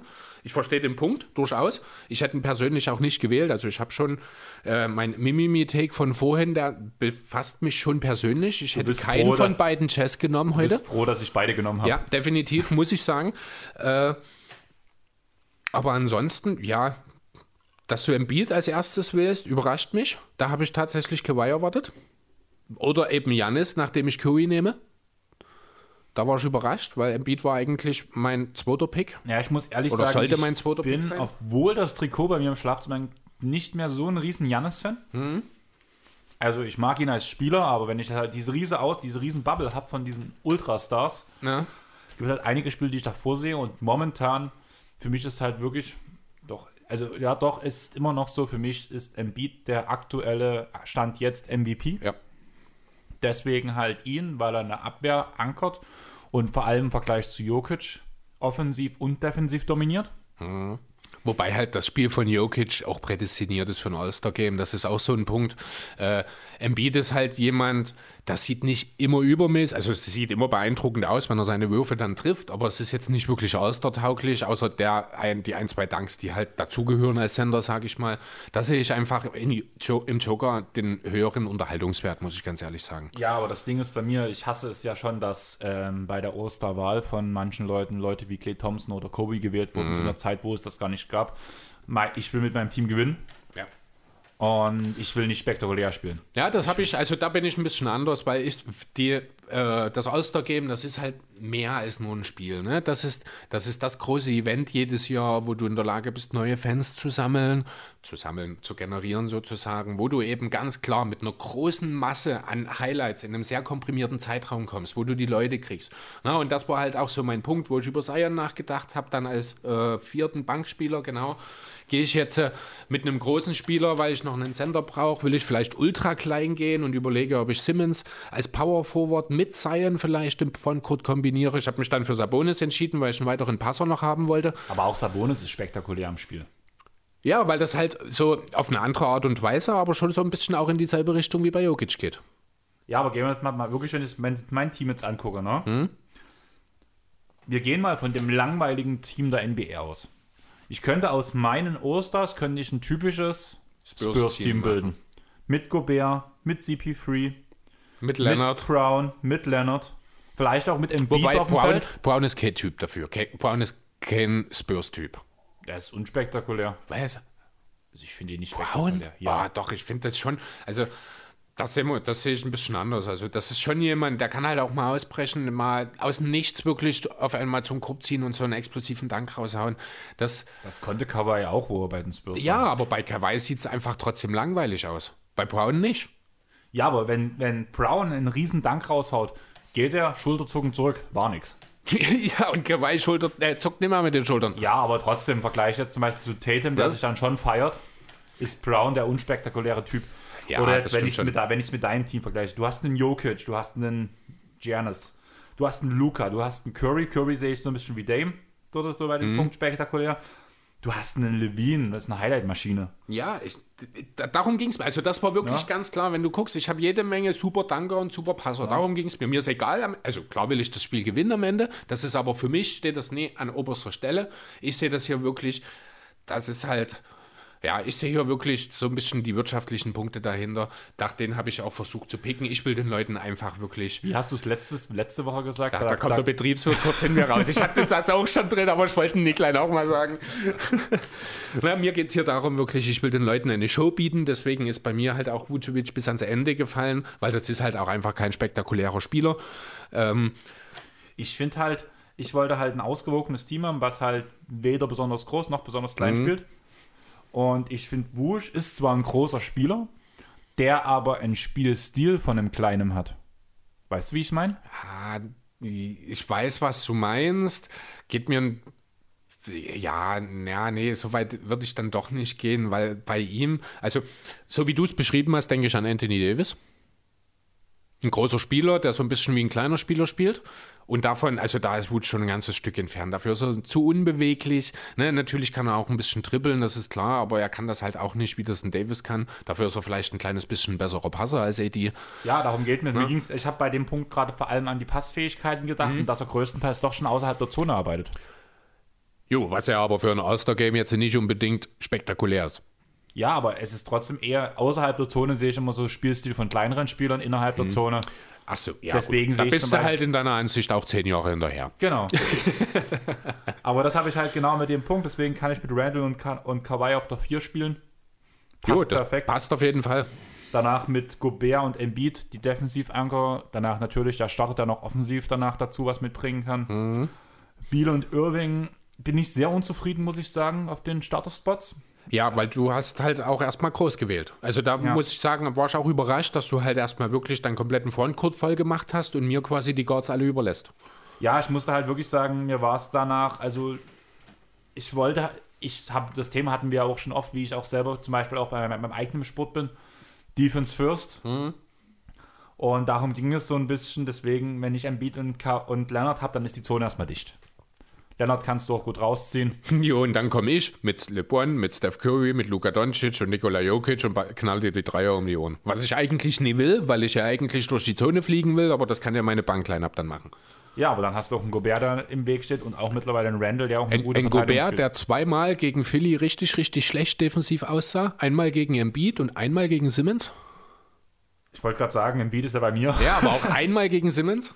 Ja, einmaler trotzdem. Du musst, du kannst Gobert seine Defense-Leistung in diesem Jahr nicht absprechen. Nee, kannst du nicht, ist schon richtig.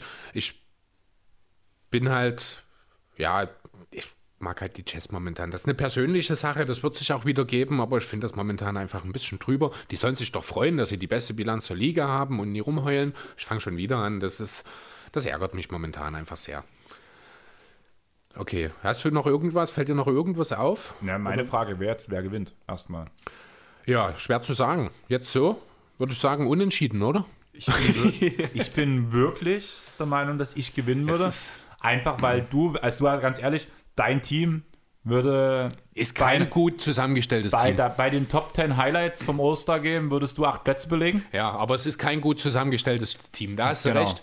Da fehlt das Shooting. Also ich habe wirklich von der Bank Die noch Balance mit, fehlt dir. Ja, ja, also ja, zum einen fehlt ein bisschen Defense auch, das geht ein bisschen ab, die sind weitestgehend bei dir gelandet. Zum anderen habe ich halt auch we relativ wenig Shooting von der Bank. Gut, Harden, nee, eigentlich geht's. Harden, George, Levine. Levine, es geht eigentlich. Auch Sabonis, Wutsch sind gute Shooter. Nee, eigentlich ist es gar nicht so schlimm. Das habe ich tatsächlich mir schlimmer vorgestellt. Eigentlich habe ich mit Simmons und Zion nur zwei Non-Shooter.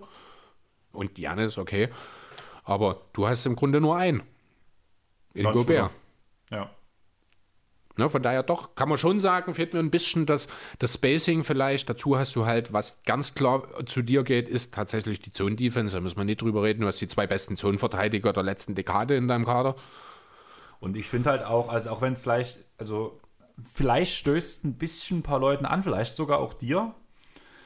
Aber ich finde auch, ich habe ein bisschen mehr Basketball-IQ, muss ich sagen. So von der Spielweise her. Nee, das, nee, da gehe ich nicht mit.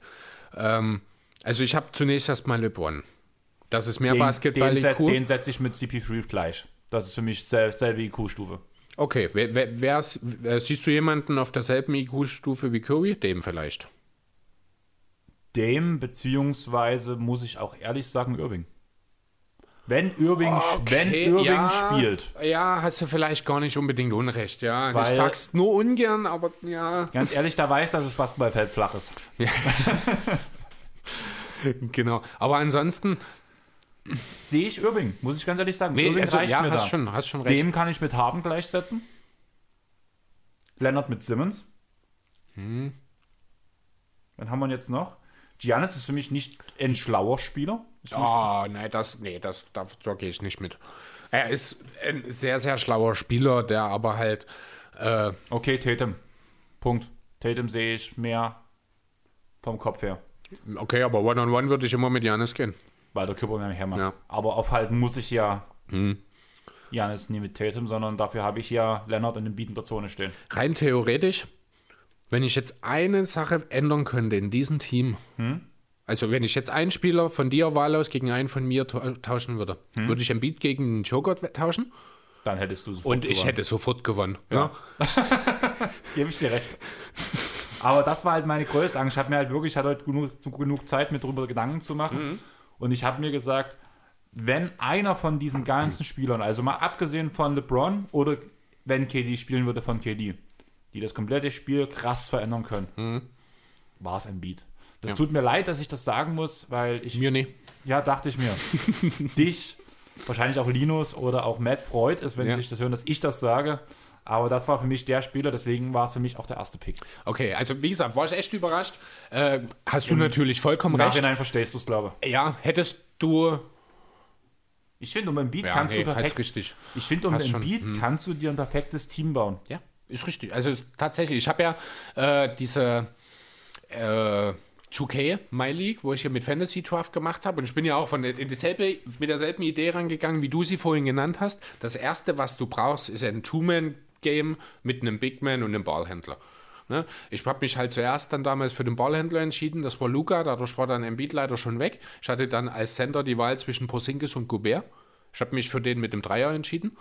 Ne, aber also genau dieselbe Idee und dann füllst du halt auf. Was brauchst du passende Spieler? Was sind die Skills dazu? Genau, und der Punkt, was bei mir halt danach jetzt vor allem für diesen All-Star-Draft im Hintergrundgedanken war, ich nehme als erstes den großen Spieler, weil von der Bank, und ich habe auf der Bank den ersten Pick als KD, genug Playmaker sind, die perfekt auf einen Embiid passen. Ja, das stimmt schon. Das ist richtig. Hm. Weil egal, hättest du, blöd gesagt, hättest du den ersten Pick gehabt, ne? Und hättest zum Beispiel dem genommen, den du wahrscheinlich, Den hätte ich genommen. dann hätte ich sofort Harden genommen. Ja. Und Harden den Beat. Passt. Passt, nee, ja. hast du recht. Also du hast mit dem Beat wirklich den entscheidenden Punkt, wo ich sage, der macht den Unterschied hier. Es ist Wahnsinn, also für mich ist es nie Wahnsinn, das zu sagen, weil ich sage das das ganze Jahr schon. Für mich ist Aber es Wahnsinn, dass ich, ich mal was Positives für die Phillies sage. Ja, ich finde es halt auch wirklich krass, dass wir jetzt gerade ein All-Star-Draft mit den 22 per Definition, sage ich jetzt mal, in Anführungszeichen, besten Spielern der Saison gewählt haben und nur über diesen einen Kader reden, der alles verändert. Ja, und ich bin, ich, mir schlägt die Pumpe, wenn ich noch darüber nachdenke, dass das mein Prozess ist. Und dass ich das sage. Ja. Ich finde das geil. Ah, es ist eine geile Saison. Als Sixers-Fan kann man echt Spaß haben momentan. Das Ding ist halt, mit KD und ähm, LeBron sind halt die zwei Spieler gesetzt irgendwo. Oder KD, wenn er halt fit gewesen wäre. Weil sonst hätte man sich natürlich für einen anderen entschieden. Also ich muss auch sagen, dass ich KD und LeBron, glaube vor Embiid gewählt hätte. Möglich. Vielleicht. Ja.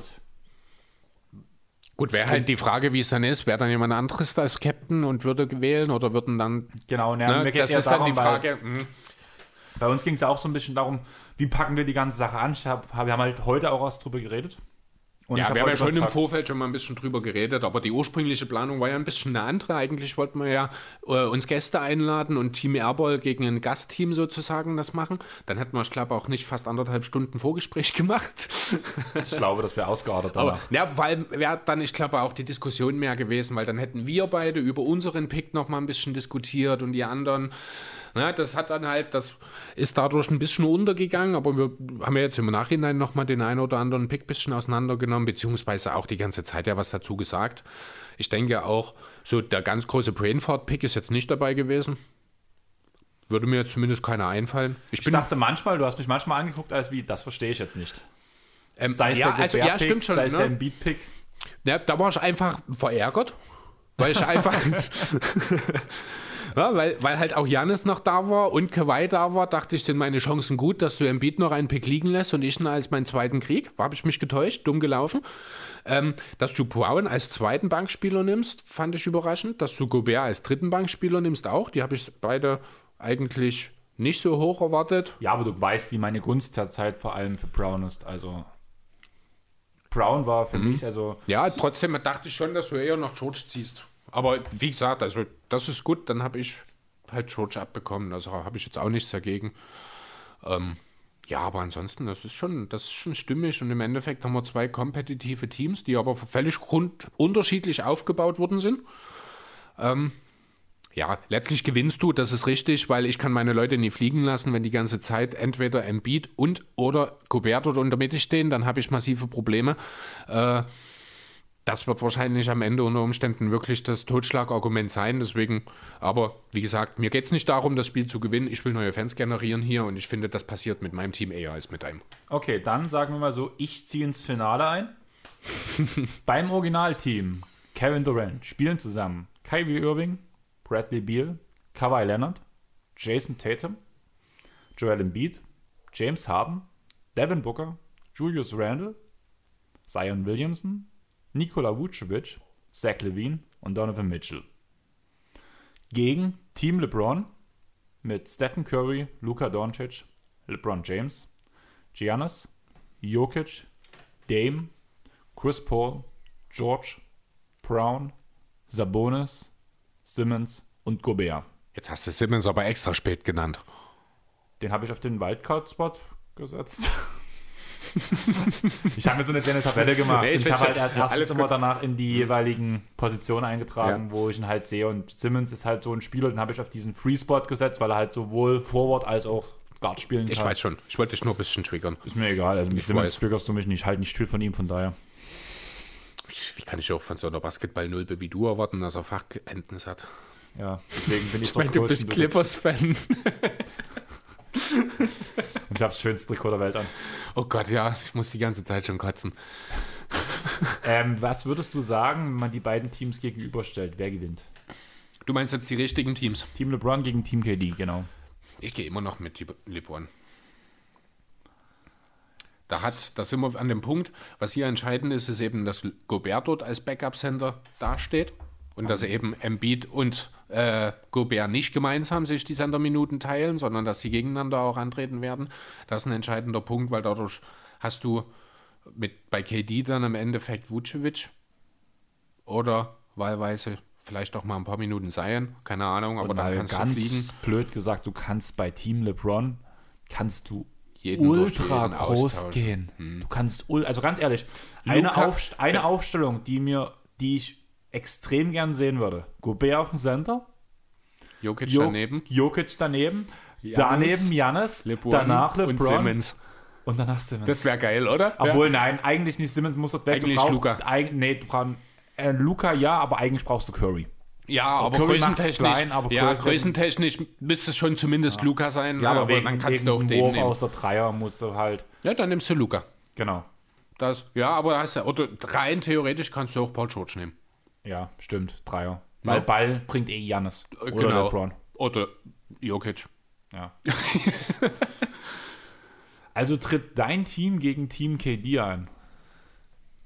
Im Spiel um Platz 3. Ach so war das. Ach so. Ja. Okay, so hab ich, dann habe ich das gerade missverstanden schon bei Team KD. Äh, nee, ich trete jetzt gegen Team KD an. Ja. Warte mal, ich krieg die nicht alle gerade auf eine Seite. Muss mal kurz Ich klären. habe auch äh, Vor- und Rückseite. Ich muss mal hier aufblättern. Ähm, ja. Das würde schon, denke ich, an mich gehen. Also es ist halt jetzt Weil- schwierig zu sagen, weil es gibt halt jetzt natürlich Überschneidungen zwischen den Teams, ne? Stimmt. Logischerweise, ja. Aber ja, du hast halt noch ein bisschen mehr Defense, vor allem auf der Bank, muss ich sagen. Ich glaube, das macht viel aus. Weil du kannst, du musst ja bei Team KD von der Bank musst du nur extrem, sage ich mal, so harten checken. Na, und Booker schon auch. Ja, aber Booker finde ich nicht so schwierig zu checken im Vergleich zu Harden. Ja, gut, das Und wenn du trifft Harden, auf fast jeden wenn zu. du Harden ausschaltest, wird es interessant. Danach. Also da tust du die Kernachse, blöde gesagt, Mhm. von Team KD ausschalten von der Bank und Harden kriegst du mit Simmons gestoppt. So, und andererseits musst du halt, aber ne, wir sehen das jetzt natürlich sehr, sehr, sehr theoretisch. Natürlich wird nie immer nur eine Starting Five oder eine Bankline-Up auf dem Feld stehen. Bei einem Team KD werden mit Sicherheit auch mal Irving und Harden gemeinsam auf dem Feld stehen. Äh, ansonsten, was mir aufgefallen ist, ich glaube, das sind die einzigen Teammates, oder? Alle anderen wurden getrennt. Ja. Mitchell und Gobert, was ich jetzt mir sogar Kawhi aufgeschrieben. und Beal. Was? Äh, Ka Kawhi und George, Kawhi genau. und George, genau. Äh, Simmons und Embiid, Tatum und Brown. Mitchell Gobert. Nee, Tatum und Brown. Ach nee, Brown ist bei LeBron gelandet. Ja, Mitchell und Gobert sind alle Teams getrennt worden, bis auf das Team, das aber auch Dreier im Team hatte. Genau. Jo, und jetzt mein Team gegen Team LeBron. Selbes Argument wie bei dir. Eigentlich, Embiid ja. macht's. Also diese Achse Embiid, Gobert kann man eigentlich nicht so sprechen. Ich würde ja wirklich, wirklich gern mal Rudy Gobert gegen Rudy Gobert sehen. Und ich, nee, wirklich, ne? Einfach aus Interesse mal, also nicht im One-on-One, weil dann gewinnt Rudy Gobert, aber. Doch, gerade im One-on-One. Und der eine trägt ein schwarzes und der andere ein weißes Trikot. Nee, also ich meine wirklich mal so im Spielfluss. Aber ein Rudy Gobert, der sich ja, also der ja zweifellos einer der besseren, sehr, sehr viel besseren Verteidiger der Liga ist, äh, der sich ja aber selbst offensiv für ein bisschen besser hält, als er ist. Also nicht irrational, aber er ist nicht wirklich ein guter Angriffsspieler und der braucht immer Leute um sich herum. Und ich würde halt gerne mal in so einem wirklichen Teamkonstrukt, also eigentlich würde es mir schon reichen, einfach mal die Jazz gegen die Jazz. Einfach mal sehen, wie kann Rudi Gobert mit Rudi Gobert umgehen? Wie entwickelt sich das? Also ich weiß nicht, warum ich das gerade so, das kam mir auch gerade erst in den Sinn, aber ich fände Jazz das gegen, spannend. Die Jazz gegen die Jazz würde unentschieden ausgehen. Und das ist eben genau die Frage. Warum nicht? Tagesform? Ja, gut. Alles, alles andere ergibt keinen Sinn. Ja, also wie gesagt, halt, aber auf, mit Blick auf Gobert, ich weiß nicht, irgendwie fände ich das mal interessant. Andererseits müsste man sich auch einfach mal ein Matchup gegen einen guten Defensivcenter anschauen und dann bin ich wieder bei den Sixers und dann haben wir gesehen, was Rudi Gobert gegen gute Defensivcenter zu leisten imstande ist, nämlich nicht viel. Ja, aber du musst auch wirklich sagen, dass, wie gesagt, wir haben, du hast es von uns selber gehört, wir reden über 22 All-Stars und diskutieren über einen Spieler, warum, warum was entschieden ist. Ist halt auch wieder der, der eine besondere Defensivcenter ne, Der auf halt seinem auch eigenen. offensiv abnormal ist. Ja, also Embiid ist ganz klar der Spieler momentan mit dem, mit würde ich sogar sagen, mit Abstand größten Einfluss, wenn man vorn und hinten einbezieht. Wollen wir nächste Woche oder sowas uns ein bisschen eher treffen? Und wir machen ein 2K-Spiel an, was der Computer simuliert. Die Utah Jazz gegen die Utah Jazz. Können wir mal machen. Da kannst du gucken, wie Gobert gegen Gobert spielt. Ja, das würde mich schon mal interessieren. Ich weiß nicht, wo das gerade herkommt. Das habe ich ja morgen schon wieder vergessen wahrscheinlich. Aber jetzt gerade im Moment finde ich das spannend. Ähm, Frage an dich. Auf wel beim Depoy-Kandidaten Simmons. statt Embiid? Ja. Ich kann es auch nicht mit Zahlen begründen. Ich glaube, dann Aber mit Zahlen sich- kannst du es nicht begründen. Nee, mit Zahlen das, kann man ist, das, nicht ist wirklich, begründen. nee, das ist wirklich eine Gefühlssache. Ne? Das ist aber auch wieder jetzt bei dem All-Star Draft halt rausgekommen. Ich meine, es ist kein Zufall, wenn, Mis- äh, wenn LeBron James Simmons Mr. Äh, Hot äh, Work Hard Every Possession oder sowas nennen. Das ist einfach, das musst du sehen. Das musst du, ne? Das, was mir immer wieder einfällt dabei sind diese drei Steals in den letzten 1,20 in dem Spiel, was ja noch, ich weiß nicht mal mehr gegen wen es war. Das sind so Sachen. Und ein Simmons, der, man hat es jetzt gegen Luka Doncic wieder gesehen. Sieben Turnover waren es, ich glaube, im direkten Matchup gegen, Don, äh, gegen Simmons hat Doncic 30% getroffen, gegen alle anderen alles. Äh, sechs der sieben Turnover sind gegen Simmons zustande gekommen. Auf der anderen Seite wurde ja herzlich darüber gelacht, dass Devin Booker ja Ben Simmons 36 einsenkt und dann mit seiner Ex-Frau mit nimmt, so ungefähr. Die Kardashians auch lächerlich, denn gegen Simmons im Matchup hat Booker unterdurchschnittlich geworfen, hat keine gute Offense gespielt. Das, man muss das einfach sehen und man muss ganz, ganz tief wirklich in die Statistiken reinschauen, um da individuell diesen Wert von Simmons wirklich rausfinden zu können. Ähm, also jeder, der da ein bisschen Blick drauf hat, der weiß vielleicht, was ich meine. Ansonsten schaut euch mal wirklich die Defense von Simmons an. Das ist nicht von dieser Welt. Ich kann es wirklich nicht anders sagen. Eigentlich bin ich völlig überrascht, dass die Sixers mit Embiid, mit Simmons, mit Tybull keine beste Defense der Liga haben, muss ich ganz ehrlich sagen, was das D-Rating angeht. Ich habe ja selber oft genug schon positiv über diese Defense von Simmons geredet. Ja. Also du erzählst mir ja nichts Neues von dem, was Simmons zu leisten Ja. imstande ist. Mir machen halt immer noch so diese Gedanken, ähm, durch diesen Defense-Anker von Embiid in der Zone noch, das gibt halt noch zusätzliche Sicherheit für Simmons. Ja, ist aber andersrum genauso, ne? Ja, sehe, nein, das sehe ich nicht ganz so. Einfach aus dem Grund, weil Simmons, äh, Embiid sieht, was vor ihm passiert, er sieht, ob jemand durchbricht oder nicht, während Simmons das im Rücken hat.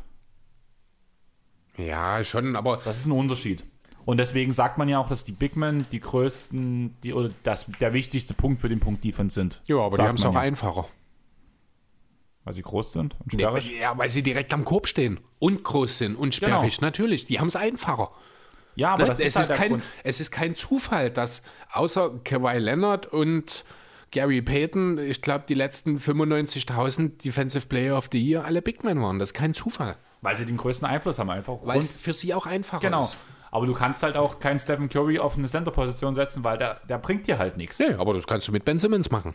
Ja, aber wird ja nicht, nicht gemacht. Und da von daher Ja, muss dann, ja nicht. Ja, aber, Aber- dann ist aber ja es wieder, geht. Aber dann ist wieder die Frage, ja, die Frage ist nicht, was geht, sondern was gemacht wird. Da Simmons nicht, Ja, das ist nicht aber gemacht auch- wird, kann man ihn nicht momentan als Depoy-Kandidaten einsetzen, weil, weil Embiid diese Position, diese, diese Ankerposition der Defense hat und da Das mehr Einfluss hat. Das ist, also Embiid ist für die Team-Defense wahrscheinlich wichtiger, das ist richtig, aber ich, ich sehe keinen individuell besseren One-on-One-Verteidiger in der Liga als Ben Simmons momentan.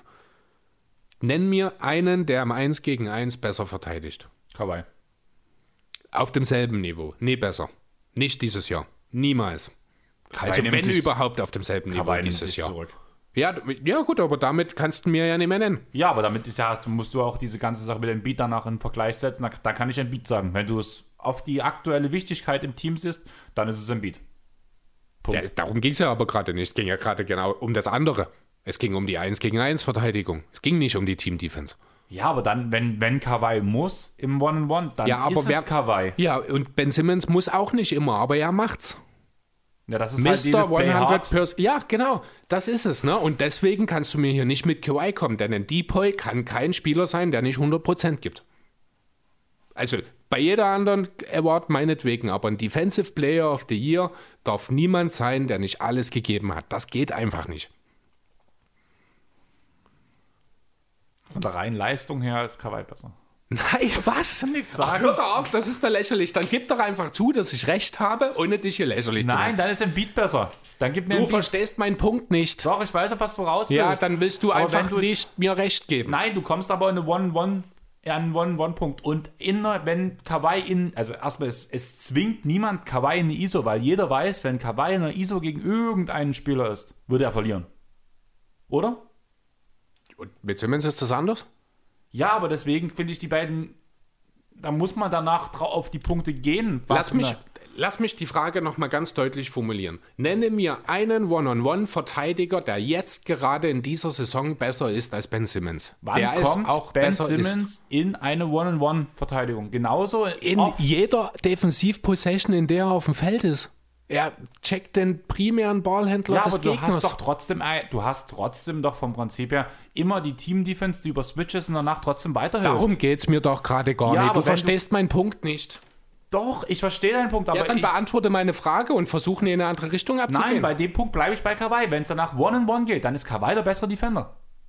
Wenn nicht über Switches, ohne alles gearbeitet, wenn es wirklich, blöd gesagt, eine ISO ist, wo es wirklich nur One-on-One geht, Was haben denn Switches damit zu tun? Du bist vor wie nach dem Switch in einem One-on-One. bei einem Es geht doch einfach nur On-Ball-Defense. Unabhängig davon, ob es irgendwelche Switches gab. Nee, nee, dieses Jahr nicht. Sorry. Und da sind wir wieder bei dem Punkt zu meinem Einsatz, weil eben Kawhi nie 100% gibt. Lass es 95% sein, ist mir egal. Reicht mir schon, um zu sagen, das reicht nicht, um als defensiver Spieler des Jahres in Erwägung gezogen zu werden. Deswegen sind für mich sowohl George als auch Kawhi dieses Jahr auch nicht einmal in der äh, Verlosung gewesen.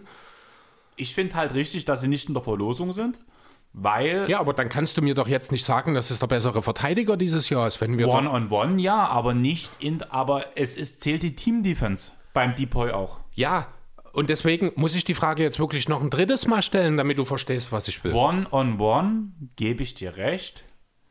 Nee, gebe ich dir nicht recht. Siehste? Team, Team-Defense ist Nein, Ben nicht. Jetzt hör doch mal auf von Team Defense. Doch. Nein, darum geht's mir doch gerade gar nicht. Ich will doch gerade näher auf den Deeper hinaus. Ich will, dass du mir einen Spieler in dieser Saison nennst, der eins gegen eins gegen den gegnerischen Ball, also gegen den gegnerischen primären Ballhändler, besser verteidigt als Ben Simmons. Für mich Kawhi.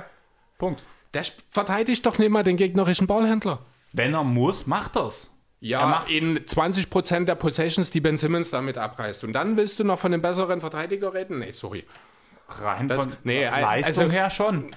Versteht, nee, aber da wären wir uns, ich glaube, auch nicht mehr einig. Ich denke, die Diskussion beenden wir jetzt langsam. Denke ich, ist vielleicht ist, ich Soll glaube, soll ich dir den riesen Vorteil sagen, dass wir jetzt noch diskutiert haben?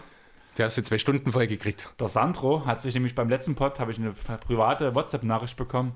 Seid ihr krank? Ich habe die zwei Stunden die Folge gemacht. Oh, schön, danke. Sandro, Hast du mich jetzt nochmal richtig schön aufgeregt, nur dass du die Zeit kriegst. Wir hören jetzt auf. Sandro, wir haben es geschafft. Deswegen, Chris, Du machst mich wahnsinnig. Oh, nee. ein sehr schönes Ende, finde ich gerade, oder? Dir hat es auch jetzt gefallen, oder? Ist im Nachhinein. Ja, du kotzt mich gerade ein bisschen an, aber das ist okay. Das hast du dir verdient gerade. Das Lustige war, du hast genau in dem Moment bei 2 Stunden, 0 Minuten, 4 Sekunden gesagt, wir hören jetzt auf. Okay. ah, nee.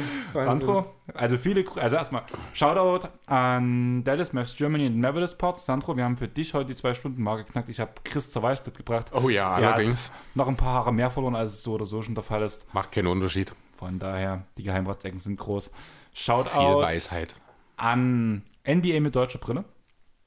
Er hat uns im letzten Pod bei sich einen Shoutout gegeben und er wird nächste Woche bei uns zu Gast sein, weil wir einen German Watch machen, was wir schon mal geplant hatten, das dann aber abgerissen haben, weil dann gefühlt zwei andere, drei andere Podcasts einen German Watch gemacht haben und ich dachte, das können wir jetzt nicht bringen, weil das ist dann abkupfern, das können wir nicht machen. Deswegen machen wir es jetzt. Finde ich zur Saison Halbzeit eigentlich Ist auch eigentlich ganz, ganz passend, ja. Genau. Deswegen, Philipp, Philly, viele Grüße an dich. Wir hören uns nächste Woche. Wir freuen uns beide schon drauf. Jo. Sonst an euch nochmal, folgt uns auf Instagram, tut diese Story beurteilen, sage ich jetzt mal so, von den jeweiligen Teams, wenn wir in die Story posten, welches Team besser ist, Team Chris oder Team Andreas. Folgt uns auf Twitter, auf Facebook, auf Instagram, folgt uns auf Spotify, empfehlt uns euren Freunden, schreibt uns eine coole Bewertung, eine ehrliche Bewertung auf Apple Podcast. Und jo, meldet euch, wenn ihr Fragen habt.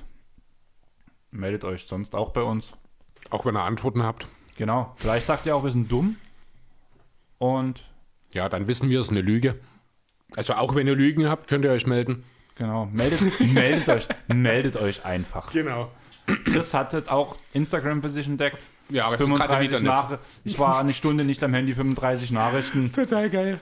Das, Ich- aber ich muss- musste so lachen, als ich die Nachricht von dir geschickt habe. Das war, ich habe den Namen schon wieder vergessen. Mit wem Das war das? vom The Combo Guards. Ach, das war äh, die Combo Guards, genau. Und das, das war Sonntagvormittag, ich glaube, wenn mich nicht alles täuscht. Ich war ja äh, bei einer Freundin zu Besuch übers Wochenende und ich lag dort auf der Couch und es klingelte und ich dachte, guckst du mal rein. Und das Thema fand ich interessant. Du antwortest du mal und dann ging das halt eine Weile. Ich war dann in der Zwischenzeit auch in Aurora und stand, saß dann draußen auf dem Balkon. Und irgendwann kam dann so die Nachricht, 35 Nachrichten mit 1000 Fragezeichen dahinter. Ja, aber es waren noch zwei, drei Mal danach die Woche. Also irgendwie die Woche rappelt es mich mal wieder Ja, ein bisschen, was Social Media angeht. Ich habe zweimal gepostet sogar diese Woche. Also alleine gestern. Also, Dreimal. Wenn ihr jetzt von mir genug habt, Chris macht gerade Social Media, da, der schmeißt es ab jetzt das ganze Leben lang. Bis morgen. Und wir hoffen, ihr habt Spaß gehabt. Ich hatte. Bis zum Ende. Bis zum, bis zum bitteren Ende.